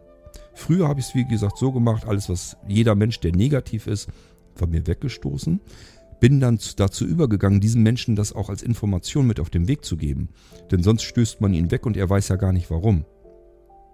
Mittlerweile mache ich das so, wenn jemand ständig negativ auf mich zukommt, dass ich ihm sage, du, es tut mir leid, du bist mir zu negativ, ich kann mit dir nicht zurechtkommen. Du reißt mich damit runter, ich muss zum Selbstschutz, muss ich einen Bogen um dich machen. Das geht so weit, dass es Menschen gibt, die einem natürlich unsympathisch sind, wo ich dann diesem Menschen auch diese Information mit auf den Weg gebe, dass ich ihm sage, du, ähm, es tut mir leid, ich komme mit dir nicht zurecht, du bist mir unsympathisch, ich dir wahrscheinlich auch, lass uns das hier beenden. Das bringt, das führt zu nichts, das bringt uns beide kein Stück weiter. Wenn das irgendwas mit Blinzeln oder so zu tun hat, dann sage ich dann immer, ähm, ich kann dich gerne weiterleiten an Kollegen, die können dann das mit dir weiter regeln. Äh, aber wir beide kommen hier nicht klar miteinander. Das funktioniert gerade nicht. Und ähm, es kostet uns beide nur irrsinnig viel Kraft, Zeit und führt zu überhaupt nichts. Nur Negatives kann dabei entstehen. Und ich für meinen Teil möchte das nicht. So, das sind so die Schritte, die dem vorangegangen sind. Und irgendwann habe ich dann angefangen, mir zu überlegen, wenn ich wie so ein Magnet Negatives abstoßen kann, dann müsste es doch eigentlich auch funktionieren, dass ich Positives anziehen, anlocken kann. Und das ist das, was ich seit ein paar Monaten schon probiere. Wie sieht das aus? Ganz einfach. Es gibt einfach Menschen, die einem viel, viel freundlicher gegenüber sind, viel netter, viel sympathischer, einfach liebe Menschen. Und damit beschäftige ich mich, befasse ich mich mehr, überdurchschnittlich. Ähm, und ähm, das hat den Effekt, dass ich eben den ganzen Tag mit diesen netten, freundlichen und lieben Menschen zu tun habe. Mit den negativen, denen gehe ich immer mehr aus dem Weg, die stoße ich weg. Und ähm, das hat alles Einfluss auf meinen Alltag. Auf jeden einzelnen Tag. Und ich bemerke an mir, dass es mich viel, viel fröhlicher macht, ich glücklicher bin, zufriedener bin, mit mir selbst besser im Reinen bin und das ganze Leben komplett anders wahrnehme. Wenn dann noch solche Dinge hinzukommen, wie wir so die letzten Tage hatten, dass die Sonne aus allen Nähten scheint und uns so ein bisschen den Frühling reinbringt, dieses fürchterliche Wintergrau mal eine Pause macht, mal nicht nieselt und regnet und kalt ist und windig, sondern man draußen schon in vielleicht einfach nach schon mal einem Sweatshirt oder Pullover rumlaufen kann, ohne dass man friert, ohne dass man das wird, die ersten Sonnenstrahlen auf der Haut spürt ähm, vielleicht sich irgendwo draußen einfach schon mal hinsetzen kann. Die Vögel zwitschern und es ist alles irgendwie schön und friedlich und in Ordnung.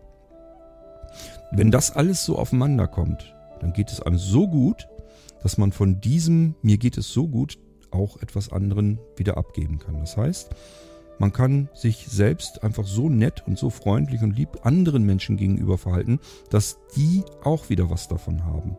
Das gibt man weiter. Genauso wie man das Negative an andere Menschen weitergibt, gibt man auch das Positive weiter.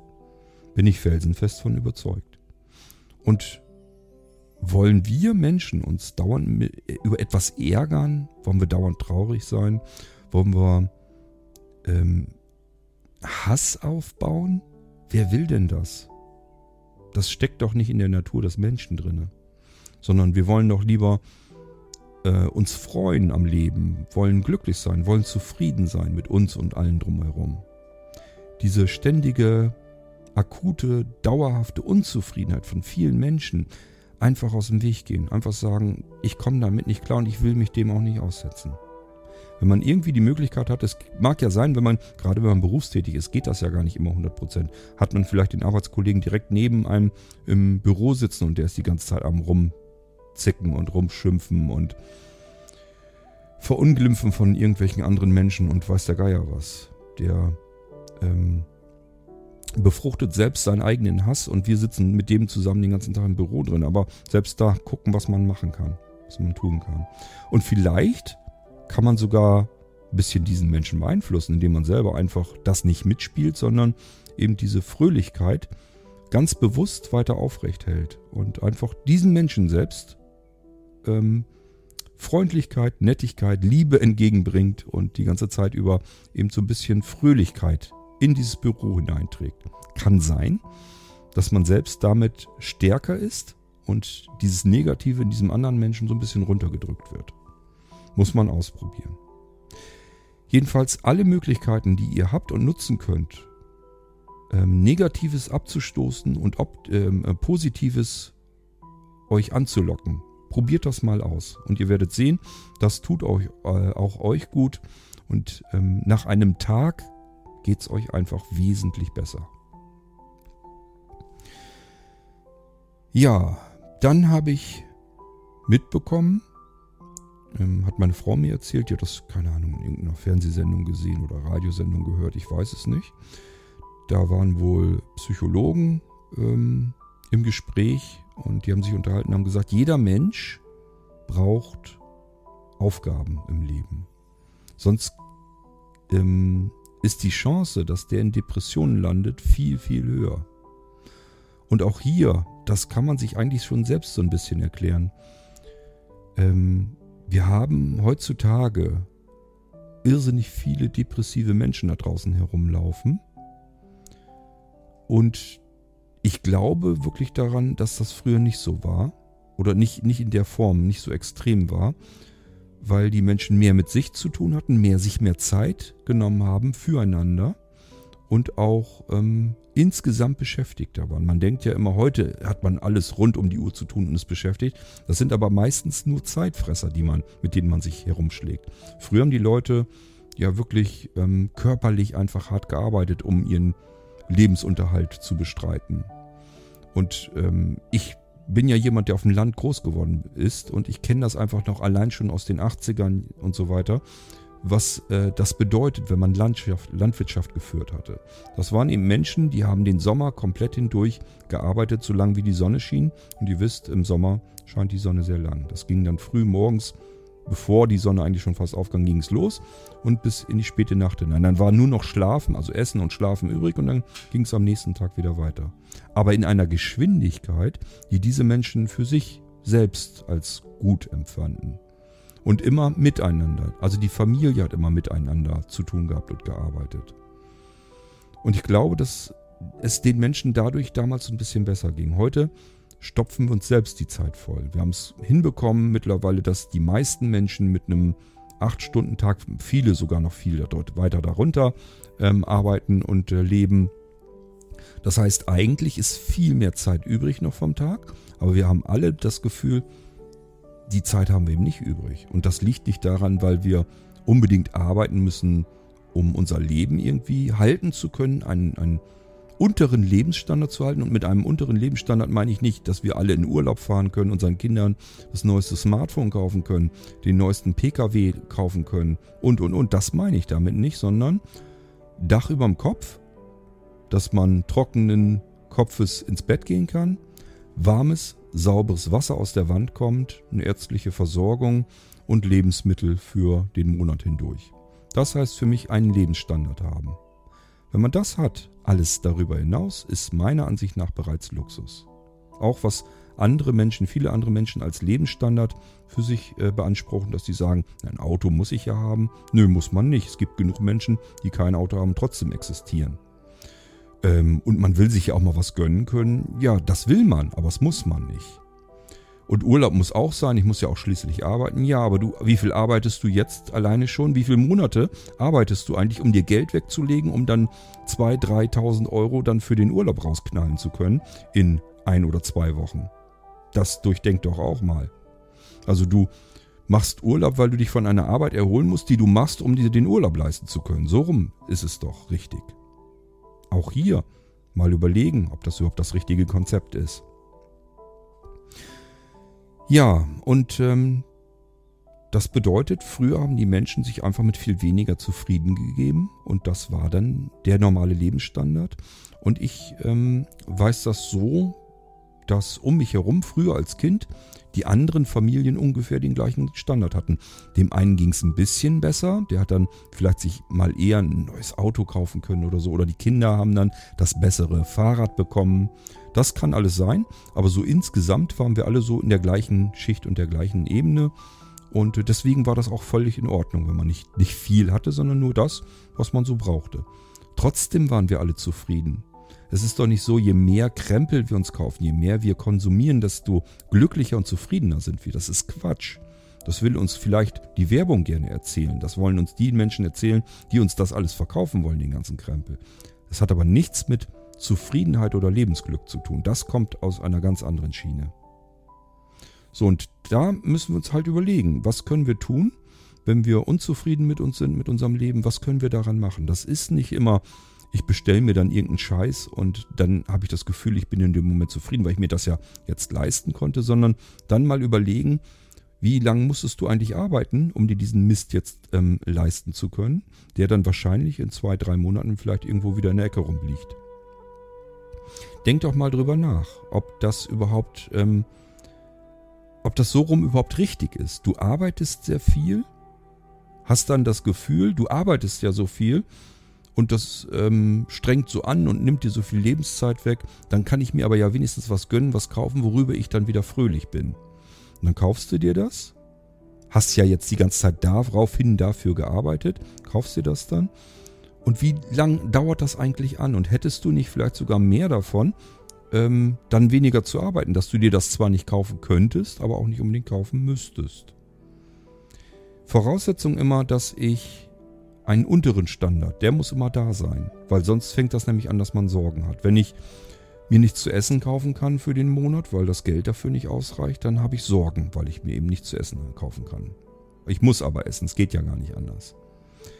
Wenn ich ähm, krank bin und vielleicht Medikamente, die ich nicht brauche, äh, nicht, nicht, nicht, ähm, die ich benötige, so rum, dass ich mir die vielleicht, die Zuzahlung und so weiter nicht dann leisten kann. Muss ich mich wieder um irgendwas kümmern, wie ich das hinbekomme und das frustriert mich wieder. Ähm, deswegen ist es wichtig, dass man diesen unteren Standard einfach hält, dass man seine Rechnungen bezahlen kann. Aber nicht Rechnungen für irgendeinen Blödsinn, dass es darum geht, ob ich jetzt 20 Gigabyte mit meinem Smartphone-Tarif irgendwie Download habe, den ich nie brauche in keinem einzigen Monat. Äh, dafür dann aber irgendwie 20, 30, 40, 50 Euro im Monat bezahle. Ist noch vielleicht das Smartphone dabei. Aber muss das unbedingt sein? Ist dann die Frage, um mich glücklicher und zufriedener zu fühlen. Für uns Sehbehinderte und Blinde ist es noch ein bisschen was anderes, es ist ein Hilfsmittel noch zudem, aber dafür bekommen wir auch unser Blindengeld dann. Ja, also hier kann man sicherlich ein bisschen ansetzen, dass man in, aus dieser Denkweise, aus dieser Tretmühle vielleicht so ein bisschen herauskommt, dass man immer mehr heranschaffen muss, immer mehr sammeln und horten muss, um glücklicher zu werden, um dann doch festzustellen am letzten Ende, ähm, dass man dadurch nicht grundlegend glücklicher und zufriedener wird, sondern wenn es blöd läuft, dass das wie so eine Spirale immer weiterläuft, man will immer noch mehr und noch mehr, muss immer noch mehr und noch mehr dafür tun, sich immer noch mehr weglegen. Das bedeutet auch, man hat für den allgemeinen Standard hat man gar nicht mehr so viel, weil man sich so viel weglegen möchte, weil man das ja alles noch haben möchte oder glaubt müssen zu haben ähm, dass man eben denkt, äh, das neue iPhone ist raus, das kann jetzt so tolle Dinge, ich muss das haben. Das kostet zwar 2000 Euro, muss ich mir jetzt eben irgendwo anders abknapsen. Ist die Frage, muss man das? Wenn man das muss, würde ich mir das überlegen, ob das überhaupt nötig ist. Denn ob daran jetzt das eigene Lebensglück und die Zufriedenheit dranhängt, das kann ich mir einfach nicht vorstellen. Aufgaben, habe ich gesagt sind wichtig, haben die Psychologen gesagt. Und das glaube ich tatsächlich. Ich habe euch schon gesagt, wenn ihr keine Aufgaben findet, nicht übernehmen könnt für die Gesellschaft, dass ihr für andere Menschen etwas tun könnt, dann fangt erst an und überlegt, was ihr bei euch machen könnt, erarbeiten könnt, wo ihr euch weiter selbst ausbauen könnt, eure eigenen Grenzen weiter verlegen, weiter nach hinten rausschieben dass ihr weiterkommt im Leben und an euch selbst arbeitet. Dinge lernen, die ihr noch nicht könnt, euch selbst vervollkommnen, wenn ihr so wollt. Klingt immer so hochtrabend, kann aber als Ziel ganz gut sein, wenn man das oben über sich schwebend hat und sich einfach sagt, wo, wo fühle ich mich unvollkommen, wo fehlt noch etwas, wo sind Eigenschaften, die mich selbst an mir stören, die mich nerven. Das kann zum Beispiel auch sein, dass ihr in bestimmten Situationen etwas nicht im Griff habt, beobachtet das selbstreflektierend hinterher und sagt euch einfach, da habe ich mich so blöd verhalten, meine Güte, wie kann es angehen? Ja, es ist gut, dass ihr das beobachtet habt, dann nehmt das für euch wahr und sagt euch dann einfach, das ist etwas, ich möchte so nicht sein. Das will ich nicht. Und dann könnt ihr genau an der Stelle ansetzen und an euch arbeiten, damit das nicht wieder passiert. Ich war früher, ganz früher, als junger Mensch in meinem Leben, war ich jemand, der wahnsinnig gern gestichelt hat. Das hat oftmals funktioniert. Der Sinn dahinter war natürlich, es sollte lustig sein. Es gibt aber eine Grenze, dass man ähm, etwas macht, damit es allgemein lustig ist, über die man hinausschießen kann, wo man andere Menschen dann wieder eventuell damit verletzen kann, die das eben nicht als Spaß mehr ansehen, sondern dass man einfach diese Grenze überschritten hat. Das ist mir in sehr jungen Jahren, keine Ahnung, bei so 17, 18, 19 und so, ist mir das immer wieder mal passiert. Das hat mich extrem, wenn mir das hinterher aufgefallen ist an mir, hat mich das selbst massiv gestört. Und schon damals habe ich gedacht, wenn mich das so stört, dann muss ich daran arbeiten. Heute passiert mir das immer weniger. Wer mich kennt, weiß, ich habe immer einen flachsigen Spruch auf den Lippen. Das ist von damals ja noch so übrig geblieben. Aber ich hoffe und glaube jedenfalls, dass ich längst gelernt habe, diese Grenze nicht mehr zu überschreiten. Ich stoße gerne Menschen vor den Kopf und tue etwas oder sage etwas, womit sie in dem Moment überhaupt nicht gerechnet haben, einfach um diesen kleinen spaßigen Schockmoment hervorzurufen. Macht mir einen Riesenspaß zu gucken, wie die anderen ja jetzt wohl mit äh, reagieren. Aber wichtig ist eben, dass man keine Grenzen überschreitet, wo man äh, auf Kosten anderer ähm, eben jemanden vielleicht sogar schon damit das erste Mal verletzen könnte. Denn das ist etwas, das möchte ich nicht und deswegen habe ich das versucht bei mir gezielt anzusteuern und dem entgegenzuwirken. Und das könnt ihr auch tun. Beobachten, wo gibt es etwas, was euch an euch nicht gefällt, daran arbeiten, dass euch das nicht wieder passiert. Beobachtet euch selbst immer, als wenn ihr über euch schweben würdet, wie aus einer anderen Perspektive, wie aus der Perspektive eines anderen Menschen. Wie würde ein anderer Mensch euch in dieser Situation, in der ihr vielleicht gerade bemerkt, dass ihr euch komisch verhaltet, wie würde ein anderer Mensch ähm, euch dann sehen? Wie würdet ihr glauben, würde so jemand auf euch wirken?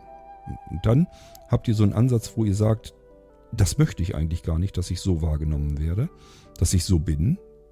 Ähm, ich möchte so nicht sein und dann könnt ihr daran arbeiten. Wenn man das weiterspinnt, gibt es ganz viele andere Dinge, die einen natürlich an einem stören. Wenn ich ähm, Alkoholiker bin oder irgendwas anderes ähm, an mir habe, was ich natürlich erstmal wahrnehmen muss, entdecken muss. Was ich zum Beispiel bei vielen anderen Menschen sehe, ist einfach die absolute Smartphone-Sucht. Das heißt, Smartphone liegt auf dem Tisch. Das wird dann in die Hand genommen, jedes Mal, wenn es aufblitzt, weil dann halt irgendeine Nachricht oder so wieder reingekommen ist. Und dann hat man so Effekte, dass man sich zu einer Feier trifft, erlebe ich immer wieder, wird immer extremer, dass man sich zu einer Feier trifft, setzt sich mit 10, 20, 30 Menschen um einen langen großen Tisch umzu und wenn man dann das mal beobachtet, dann haben mindestens die Hälfte, meistens sind es noch viel mehr, ständig ihr Smartphone wieder in der Hand. Die nächsten fangen dann an, fotografieren ihr Essen. Dann der nächste fotografiert einen anderen wieder, weil der so ein blödes Gesicht gerade macht oder was auch immer. Der nächste hat eine Nachricht bekommen. Der nächste will nur mal nachgucken, wie das Wetter morgen wird. Wir sitzen eigentlich alle gemeinsam an einem langen Tisch, wollen hier zusammen uns was erzählen, wollen feiern, wollen die Zeit miteinander genießen. Und stattdessen ist dann wieder jeder für sich mit seinem scheiß Smartphone beschäftigt. Und das muss nicht sein. Das, wenn man das an sich selbst feststellt, dass man ständig, wenn man mit anderen Menschen gerade Zeit zusammen verbringen möchte, hat sich vielleicht sogar auf einen bestimmten Moment richtig gefreut. Wir haben, ich nehme das hier im Februar auf, die Weihnachtstage sind noch nicht weit weg. Wenn ihr bei euch zu Weihnachten in der Familie wart, habt da am Tisch gesessen mit eurer Familie zusammen. Zeit, die so wertvoll ist, weil es meistens zu wenig davon gibt. Irgendwann sind die älteren Menschen nämlich gar nicht mehr da, dann könnt ihr diese Zeit nicht mehr miteinander verbringen. Die hatten ganz großen Wert. Und gerade so diese Feiertage, oftmals hat man die so ein bisschen mehr in Erinnerung, weil das eben, äh, wenn es gut lief, äh, eine schöne Zeit war, schöne Stunden man miteinander verbracht hat. Sich da eben was erzählt hat und so weiter. Das kann man alles natürlich nicht, wenn man die ganze Zeit das Smartphone in der Hand hielt. Wenn ihr euch jetzt ertappt fühlt und ihr so euch sagt, ja, wir waren Weihnachten, waren mal als Familie zusammen und ich hatte ständig das Smartphone in der Hand. Und ich meine auch noch nicht einmal, ähm, dass ihr vielleicht das Smartphone einfach zwischendurch mal eben in die Hand, also nicht, dass ihr dauerhaft das Smartphone, sondern dass ihr es überhaupt in der Hand hattet, war in dem Moment schon verkehrt. Es wäre schon nicht mehr nötig gewesen. Bewusst darauf achten, wenn ich mit anderen Menschen zusammen bin, mit diesen Menschen Zeit miteinander verbringen möchte, Smartphone tabu, bleibt in der Tasche. Abschalten, stillschalten. Es darf nicht düdeln, es darf nicht piepsen, es darf nicht brummen. Nichts von alledem. Wenn es brummt, habe ich schon das Gefühl, es könnte ja was Wichtiges sein. Dann nehme ich das Ding vielleicht schon wieder raus in die Hand. Dann ist das alles schon wieder verloren. Also, totstellen das Ding in die Tasche, da drin lassen oder weit weg aus dem Raum raus. Nichts ist so wichtig, dass es diese, diesen Moment, diese Zeit, diese gemeinsamen Stunden in dem Moment unterbrechen sollte. So, soweit erstmal hierzu. Und den nächsten Teil, den spreche ich dann nachher auf, weil jetzt mache ich nämlich erstmal eine kleine Pause.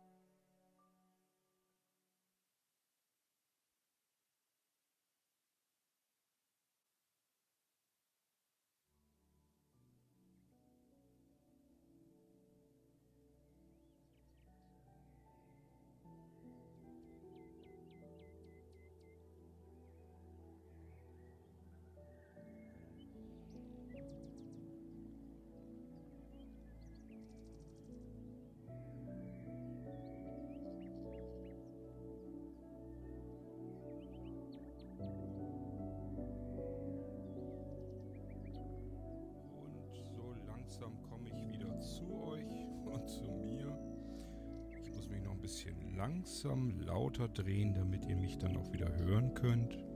Hoffentlich kriege ich den alten Pegel ungefähr wieder rein. Der müsste so bei 3 Uhr gewesen sein. Ich merke mir ja die Einstellung am Mischpult immer über die Uhrzeiten.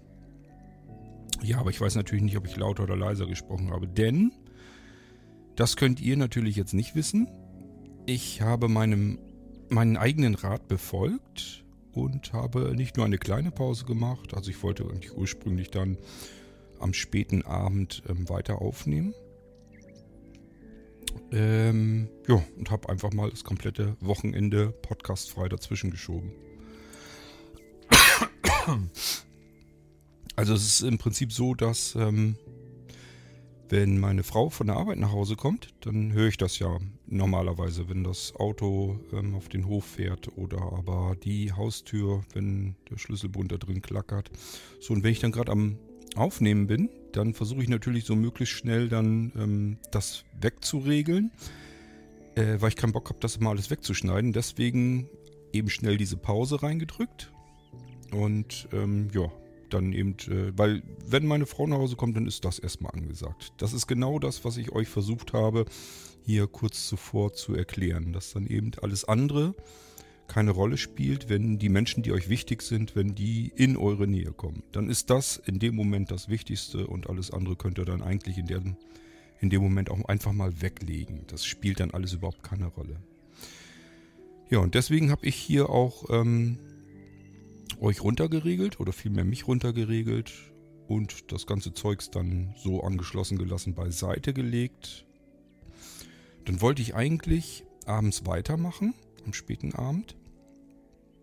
Ähm, ja, dann war das ähm, iPhone, mit dem ich aufnehme, komplett runter, war leer. Da habe ich mir gedacht, ja gut, soll wohl ein Zeichen sein, dass ich heute nichts mehr aufnehmen soll. Und dann habe ich das komplett zur Seite gelegt, das iPhone wieder ähm, aufgeladen, und jetzt haben wir im Prinzip zwei Tage später in der Nacht und jetzt habe ich mir gedacht, okay, jetzt nimmst du nochmal eben den Rest auf. Ich kann euch ja schlecht mit einer Pause ins Ende schicken, das sollte man dann auch nicht tun.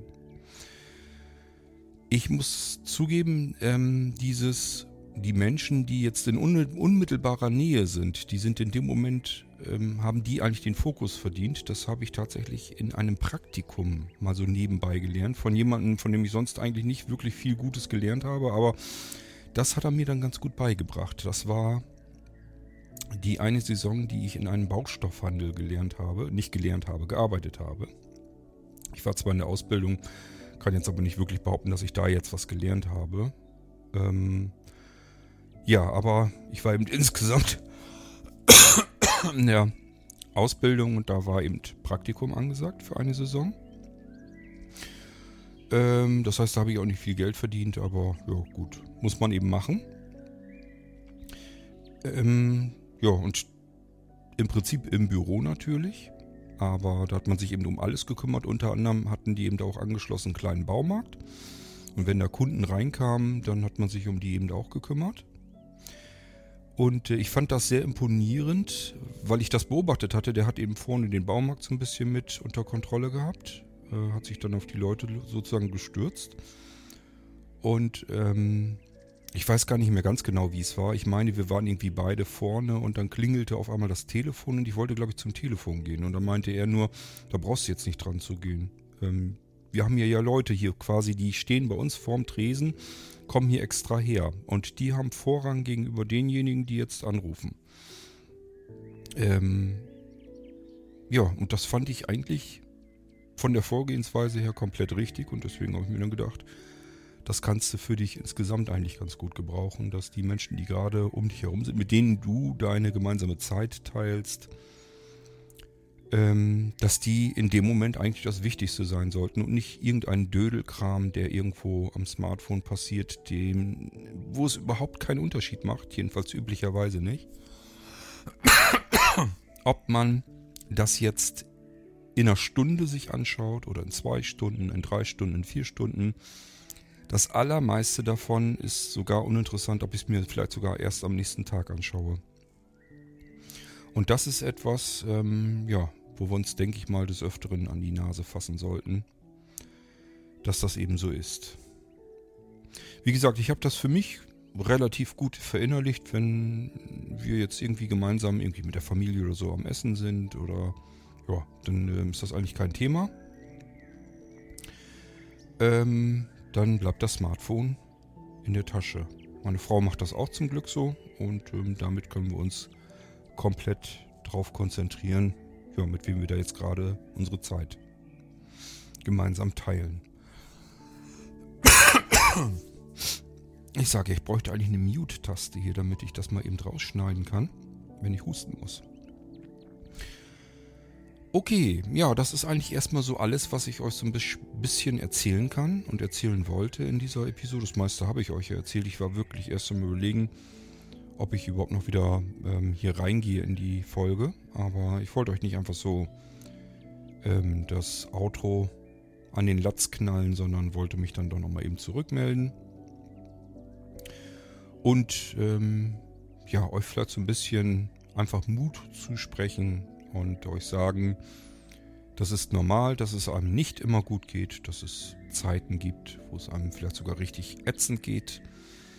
Und da dürfen auch ruhig alle Gefühle drin vorkommen. Das kann mal sein, dass man traurig ist, das kann mal sein, dass man stinkig und sauer ist, vielleicht auf andere Menschen, vielleicht aber auch einfach nur auf sich selbst. Insbesondere, wenn man mit Sehbehinderung und Blindheit zu tun hat und äh, wieder das nächste irgendetwas nicht funktioniert, was vorher noch äh, gegangen ist, als man noch besser gucken konnte. Es gehört alles dazu.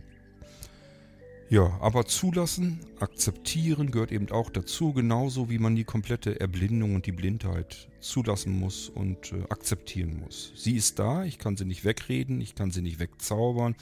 In dem Fall hilft es mir noch nicht mal was, wenn ich die Augen zumache, wie bei manch anderen Problemen, was ja für manche dann äh, die Lösung des Ganzen ist, dass man einfach die Augen zumacht und hofft, wenn man sie wieder aufmacht, ist das Problem aus dem Weg. Aber erstens, das funktioniert meist nicht und zweitens, uns Blinden bringt es erst recht nichts. Gut. Und damit möchte ich euch jetzt tatsächlich hier rausschmeißen aus der Episode. Ihr könnt mir mal Rückmeldungen geben, ob euch das gefällt, wenn ich wenn ich ab und zu so Folgen mache, wo ich so ein bisschen entspannte Musik, Geräusche und so weiter mit reinhole. Der Hintergrund des Ganzen ist, dass erstens ich ruhiger werde, dass es mir gut tut, wenn ich euch irgendwas erzählen will und einfach diese Hektik rauskommt, dieser, dieses Hastige weil mich das natürlich einfach, während ich hier spreche, äh, das auch ruhiger macht. Und zum anderen hoffe ich natürlich so ein bisschen, dass auch äh, für euch das so ein bisschen entspannter ist und entspannender. Ja, aber das könnt ihr mir ja sagen. Es kann auch natürlich genau sein, dass ihr sagt, nö, das nervt eigentlich nur tierisch und ähm, stört. Also meldet euch, was euch lieber ist. Ähm, ansonsten, ich mag wahnsinnig gern mit meinem Mischpult jetzt im Moment arbeiten. Keine Ahnung, ob das dann so bleibt, weil letzten Endes das einfachste bleibt nach wie vor das iRig HD1 Mikrofon direkt per Lightning ins iPhone gestopft und los geht's. Aber ähm, das ist eben mit dem Mischpult nicht weit entfernt. Auch hier kann ich das im Prinzip zwei, drei Kabel mehr eben ineinander stecken, aber auch dann wieder letzten Endes mit dem iPhone verbinden und die Aufnahme starten und alles ist gut. Ist also nicht wirklich komplizierter oder schwieriger und ich habe natürlich weit mehr Möglichkeiten. Und ich meine, die Aufnahmequalität ist ja dadurch auch besser als jetzt zumindest beim iRig HD1. Bei dem äh, Festival Studio ist nochmal eine andere Geschichte. Da finde ich teilweise sogar noch die Aufnahmequalität ein bisschen besser. Aber ähm, ja, es kommt natürlich auch darauf an, wie man mit dem Ding aufnimmt. Ich habe das ja mal gerne, dass ich mit dem Mikrofon nicht so viel zu tun habe. Das muss halt irgendwo stehen, liegen, zu mir gerichtet sein, wie auch immer.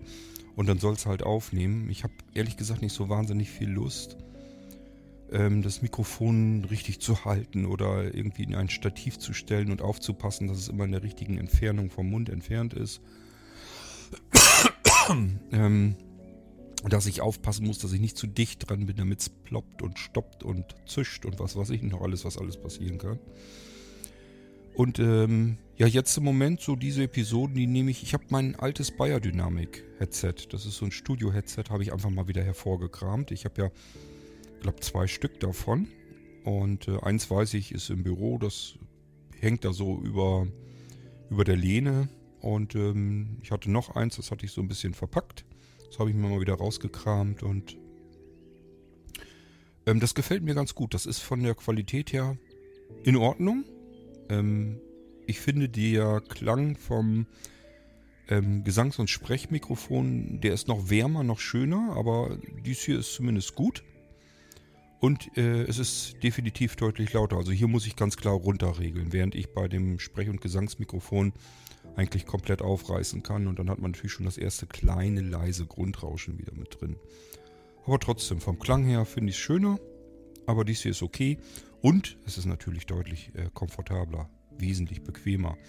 Ich habe einfach ein Headset wieder auf dem Kopf, Ohrmuscheln drüber und ähm, höre das, was ich hier gerade aufnehme. Das Mikrofon taucht äh, ordentlich was und ähm, ich kann hier einfach so sitzen und quasseln. Und das ist ja genau das, wie ich am liebsten aufnehmen möchte. Okay. Ich würde dann doch mal sagen, ich schicke euch hier aus dieser Episode raus. Hoffe und warte auf ein bisschen Feedback. Übrigens, ihr seid in letzter Zeit wieder sehr, sehr mundfaul geworden. Also ich habe jetzt natürlich einiges an Aufnahmen, an Rückmeldungen bekommen bezüglich unserer 2000. 2000. Irgendwasser-Sendung. Wer gerne einen Gruß oder eine Gratulation oder wie auch immer kurz noch loswerden will und das noch nicht getan hat, äh, hat, noch geht's, noch sind wir ja nicht bei der 2000 angelangt, aber es wird knapp und knapper. Ähm, und es ist sehr simpel, ihr könnt mir einfach eine Sprachnachricht schicken. Ich speichere die ab und packe die dann in die Sendung mit rein und andere können euch dann mal hören. Ihr könnt ja mal einfach eben freundlich, netten Gruß an andere Menschen loswerden. Das ist ja nun nicht wirklich Arbeit. Ähm, Im Prinzip eine Sprachnachricht mehr. Für manche von euch, die den ganzen Tag mit WhatsApp unterwegs sind, so fällt es mir manchmal jedenfalls auf, ähm, ist das sicher, sicherlich bloß eine von zig Nachrichten am Tag, mal eben mehr. Und ähm, die geht dann, wie gesagt, in der Irgendwasser-Sendung an alle raus, die das dann hören. Und ich speichere mir das dann entsprechend einfach ab. Gut, ja, da haben wir ein bisschen was, aber ansonsten Rückmeldungen, bisschen armselig. Also, ja, ich weiß nicht, was ist los mit euch? Habt ihr, seid ihr noch im Winterschlaf oder schon im Früh, Frühlingsschlaf oder was ist los bei euch? Ähm, meldet euch mal ein bisschen. Wir müssen ja dann auch irgendwann, ich werde die paar Beiträge, die ich jetzt eigentlich für eine U-Folge habe, packe ich wahrscheinlich mit in die Party-Sendung mit rein in die 2000. Aber irgendwann wollen wir ja auch wieder eine U-Episode haben. Ich weiß nicht, wie ihr euch das immer vorstellt. Ich weiß immer von vielen, dass sie diese U-Episoden, die Unterhaltungsepisoden gerne hören, weil sie andere Menschen auch mal gerne hören möchten. ähm, aber dann selbst auch sich nicht beteiligen. Ich weiß gar nicht, wie das funktionieren soll. Also eine Unterhaltungsepisode mit mehreren Menschen können wir eben nur machen, wenn ich auch Audiobeiträge bekomme. Und ich denke und finde, es gibt wahrlich genug zu überlegen und zu besprechen. Wir haben so viel da draußen in der Welt, was unsicher macht, äh, wo man seine Gedanken hat. Ähm, so viele Probleme, wie wir im Moment haben, haben wir schon lange Zeit nicht mehr gehabt. Jedenfalls nicht ähm, so massiv und in der Vielzahl, denke ich mal. Und nicht zuletzt haben wir im Irgendwasser jede Menge ähm, Irgendwasser-Episoden, zu denen ihr euch auch gerne äußern könnt. Wir haben im Geistreich neues Zeugs gehabt, neue Geschichten, da könnt ihr euch zu äußern. Also es gibt eigentlich genug, worüber ihr mal eben ein bisschen was erzählen könnt wenn ihr das möchtet und andere sich das anhören und vielleicht auf eure Diskussion mit einsteigen möchten. Ja, also ich biete euch das nach wie vor an. Nutzt den Irgendwasser auch für den Austausch unter uns allen, ähm, damit der ein bisschen vielseitiger ist. Und ich glaube, weil es eben auch mehr Freude macht, mehr Spaß macht, mal eben die anderen zu hören. Ich weiß, das ist ein bisschen weit weg von einer Echtzeitkommunikation. Man hört sich plötzlich irgendwie einen Monat später. Wir haben, das kann ich vielleicht an der Stelle auch nochmal kurz eben schildern, wir haben ähm, Episoden deutlich aufgeholt. Das heißt, im Moment ziehe ich komplett nach. Wir sind ähm, im Moment so circa drei, vier Episoden, die ich vorproduziert auf dem Server habe. Da ist also ganz wenig Puffer. Alles alte Zeug ist äh, mittlerweile im Irgendwasser veröffentlicht. Und das bedeutet gleichfalls, wenn ihr mir jetzt irgendetwas schickt, was ich für den Irgendwasser nehmen darf oder nehmen kann oder nehmen soll, dann ist das innerhalb kürzester Zeit zumindest ähm, ja, in, im selben Monat, wahrscheinlich sogar eher in der gleichen oder der nächsten Woche. Also es ist ratzfatz da.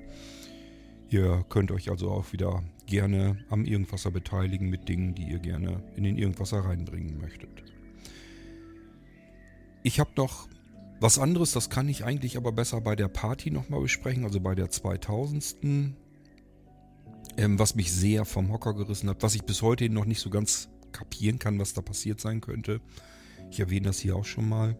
Vielleicht ist einer unter euch dabei, der dann schon sagen kann, ja, ich gehöre da auch dazu. Und zwar, und zwar sind die allerersten Irgendwasser-Episoden durch die Decke gegangen. Das heißt, ich habe ja immer die Statistik und äh, das wird sortiert nach den meisten Abrufen. Die sind immer oben. Also die meisten, die die Folge, die eine Episode geladen haben. Die Episode steht dann ganz oben, geht runter. 100 ähm, Zeilen habe ich. Also ich kann die 100 meistgehörten Podcast-Episoden anhören. Und zwar nicht nur vom Irgendwasser, sondern von insgesamt von unseren Blinzeln-Podcasts.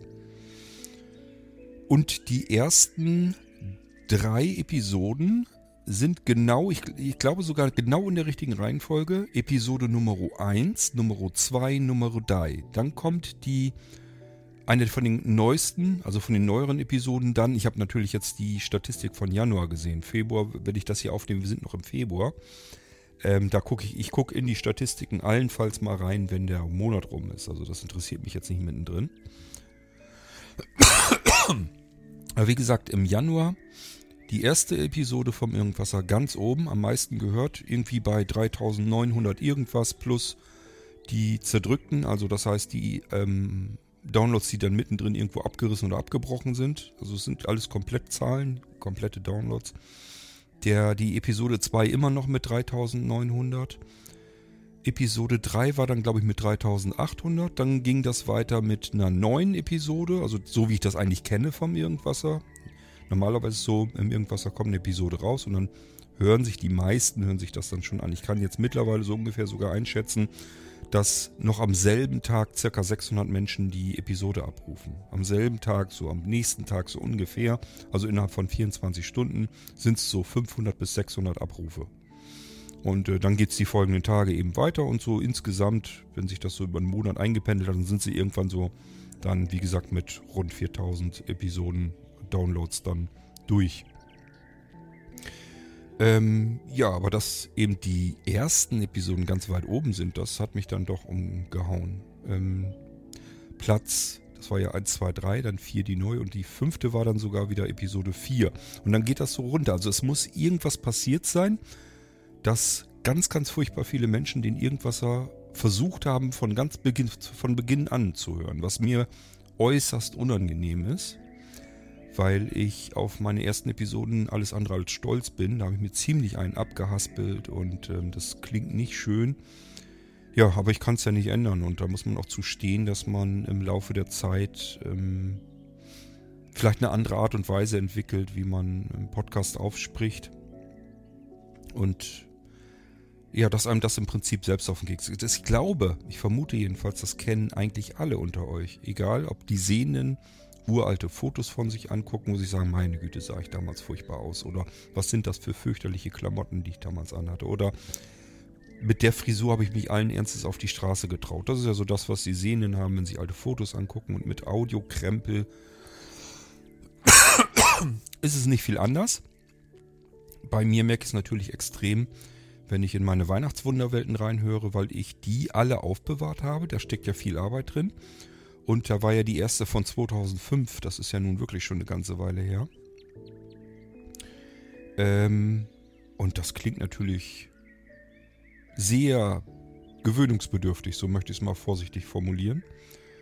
Aber sicherlich auch normal. Man klingt nun mal anders, wenn man jünger ist und, und drückt sich ein bisschen anders aus und so weiter. Also muss man zu stehen. Ähm ja, aber trotzdem ist es ein bisschen peinlich, dass die Leute sich ausgerechnet die ersten irgendwas Episoden anhören. Das reißt auch dann ab, also das wird dann ganz schnell weniger. Ich gehe mal davon aus, da haben jetzt ganz viele, warum auch immer, sich die ersten Folgen angehört, gemerkt, oh Gott, ist das ein Scheiß. Und dann ist das ganz schnell auch weniger geworden. Ja, aber gut, da kommt es ja sowieso nicht drauf an, ähm, auf die, ähm, wie, viel, wie viel neue Leute da jetzt dazukommen, sich das dann anhören. Das ist relativ uninteressant sondern äh, ich finde es viel interessanter, dass ähm, es dann doch eine ganz gewisse Anzahl von Menschen gibt, die sich die Folgen dann auch ähm, dauerhaft anhören. Das ist ja viel interessanter, viel spannender, weil mir das einfach zeigt, äh, dass ich den Irgendwasser ja zumindest so weit hinkriege, dass ihr keinen Anreiz habt zu sagen, der Kram geht mir jetzt so dermaßen auf den Keks, dass ich ihn wieder ähm, abbestelle. Und ähm, treue Hörer sind schöner als temporäre Hörer. Also von daher, es geht nicht um irgendwelche Spitzenwerte oder hohe Zahlen oder sonst irgendetwas, sondern ähm, eigentlich finde ich schöner, dass ich das für Menschen mache, die ich größtenteils sogar ja auch kenne. Also viele von euch kenne ich ja. Die begleiten mich, die begleiten den Irgendwasser, die melden sich zwischendurch mal. Und ähm, das ist natürlich eigentlich eine viel schönere Sache, dass ich im Prinzip ähm, mich um die Ecke mit euch unterhalten kann. Schön. Ja, und damit jetzt aber wirklich zum Schluss, denn ich will ja noch ein bisschen mehr Episoden aufnehmen. Bin gerade überlegen, was wollte ich denn noch? Ach, ein, zwei Episoden weiß ich noch, die ich noch machen wollte. Und dann hat der Dennis nämlich erstmal wieder ein bisschen einen kleinen Schwung zu tun. Der hat schon gefragt, wann die nächsten Episoden kommen. Es neigt sich dem Ende auf dem Server zu. Gut, ich wünsche euch dann noch ganz paar Sekunden angenehme Stille, angenehme Ruhe mit der Musik im Hintergrund. Ach ja, übrigens, ähm, Irgendwasser Outro ist bestellt bei Wolfgang. Das heißt, ähm, ich habe ihm schon gesagt, wir brauchen irgendwas Seichteres, irgendwas Leichteres, dass die Leute nicht so rausreißt. Ich habe jetzt schon ein paar Mal gehört, ähm, das mit der Musik und so weiter, das ist ganz schön. Da kommt man so ein bisschen ins Träumen rein und wird ganz ruhig und so weiter. Und dann haut einem die E-Gitarre auf den Latz und man ist komplett aus allem wieder raus. Ja, ist sicherlich berechtigt der Einwand. Ähm, ich höre immer zu, wenn ihr was zu meckern habt, auch wenn es noch nicht mal als Meckern gemeint ist, ich weiß das. Und äh, dann frage ich eben vorsichtig mal äh, nach, in dem Fall bei Wolfgang, ob der eventuell mal zwischendurch uns für solche Sachen ein leichter bekömmlicheres Outro für den Irgendwasser basteln kann, damit ihr da nicht rausgerissen werdet. Also ihr merkt, es wird immer noch am Irgendwasser gearbeitet. Ich lasse mir immer wieder auch was Neues einfallen, wenn es denn irgendwie machbar ist. Ähm, ich schraube auch ein bisschen an der Qualität, obwohl das habe ich ja immer wieder mal getan. Ich habe immer wieder mal neue Technik ausprobiert und dann wieder zur Seite gelegt, weil sie mir dann doch zu umständlich war.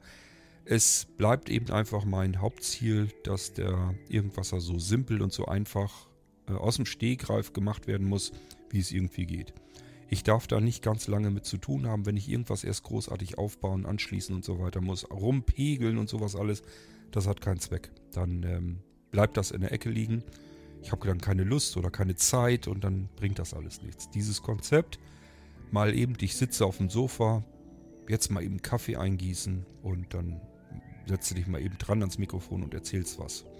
Das ist eigentlich immer noch so, dass das ähm, der Hauptbestandteil des Irgendwasser Podcasts und dabei möchte ich natürlich auch gerne bleiben. Aber so zwischendurch kann man dann natürlich mehr Technik gebrauchen. Denk mal an die W-Episoden, wo ich unsere Frau Schlüter wieder hervorzaubere. Spätestens dann geht es ja gar nicht anders, da brauchen wir ein bisschen mehr Technik. Ja, aber das, auch das äh, wird immer simpler, immer einfacher. Das gefällt mir ganz wunderbar und so kann ich euch zwischendurch einfach auch mal eher eine andere Episode machen und ein bisschen Abwechslung in den Irgendwas hineinbringen. Ich wünsche euch alles erdenklich Schöne. Lasst es euch gut gehen, bleibt gesund und wir hören uns im nächsten Irgendwasser mit einem anderen Thema dann wieder zurück. Bis dahin, macht's gut. Tschüss, sagt euer König Kort.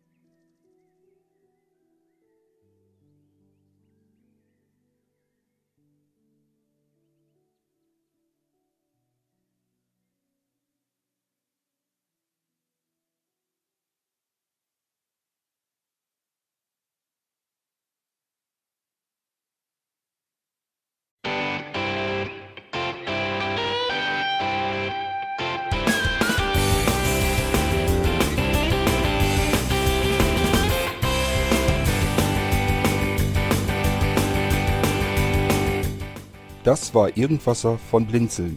Wenn du uns kontaktieren möchtest, dann kannst du das gerne tun per E-Mail an podcast.blinzeln.org oder über unser Kontaktformular www.blinzeln.org. Blinzeln schreibt man in unserem Fall immer mit einem D in der Mitte. Wenn du möchtest, kannst du uns sehr gerne auch einen Audiobeitrag auf unseren Podcast Anrufbeantworter sprechen. Der hat in Deutschland die Telefonnummer 05165 439 461. Und wenn du uns aus dem Ausland anrufen möchtest, dann ersetze einfach die erste 0 gegen die 0049 für Deutschland. Wir bedanken uns für dein Interesse und freuen uns schon darauf, wenn du auch beim nächsten Mal wieder mit dabei bist.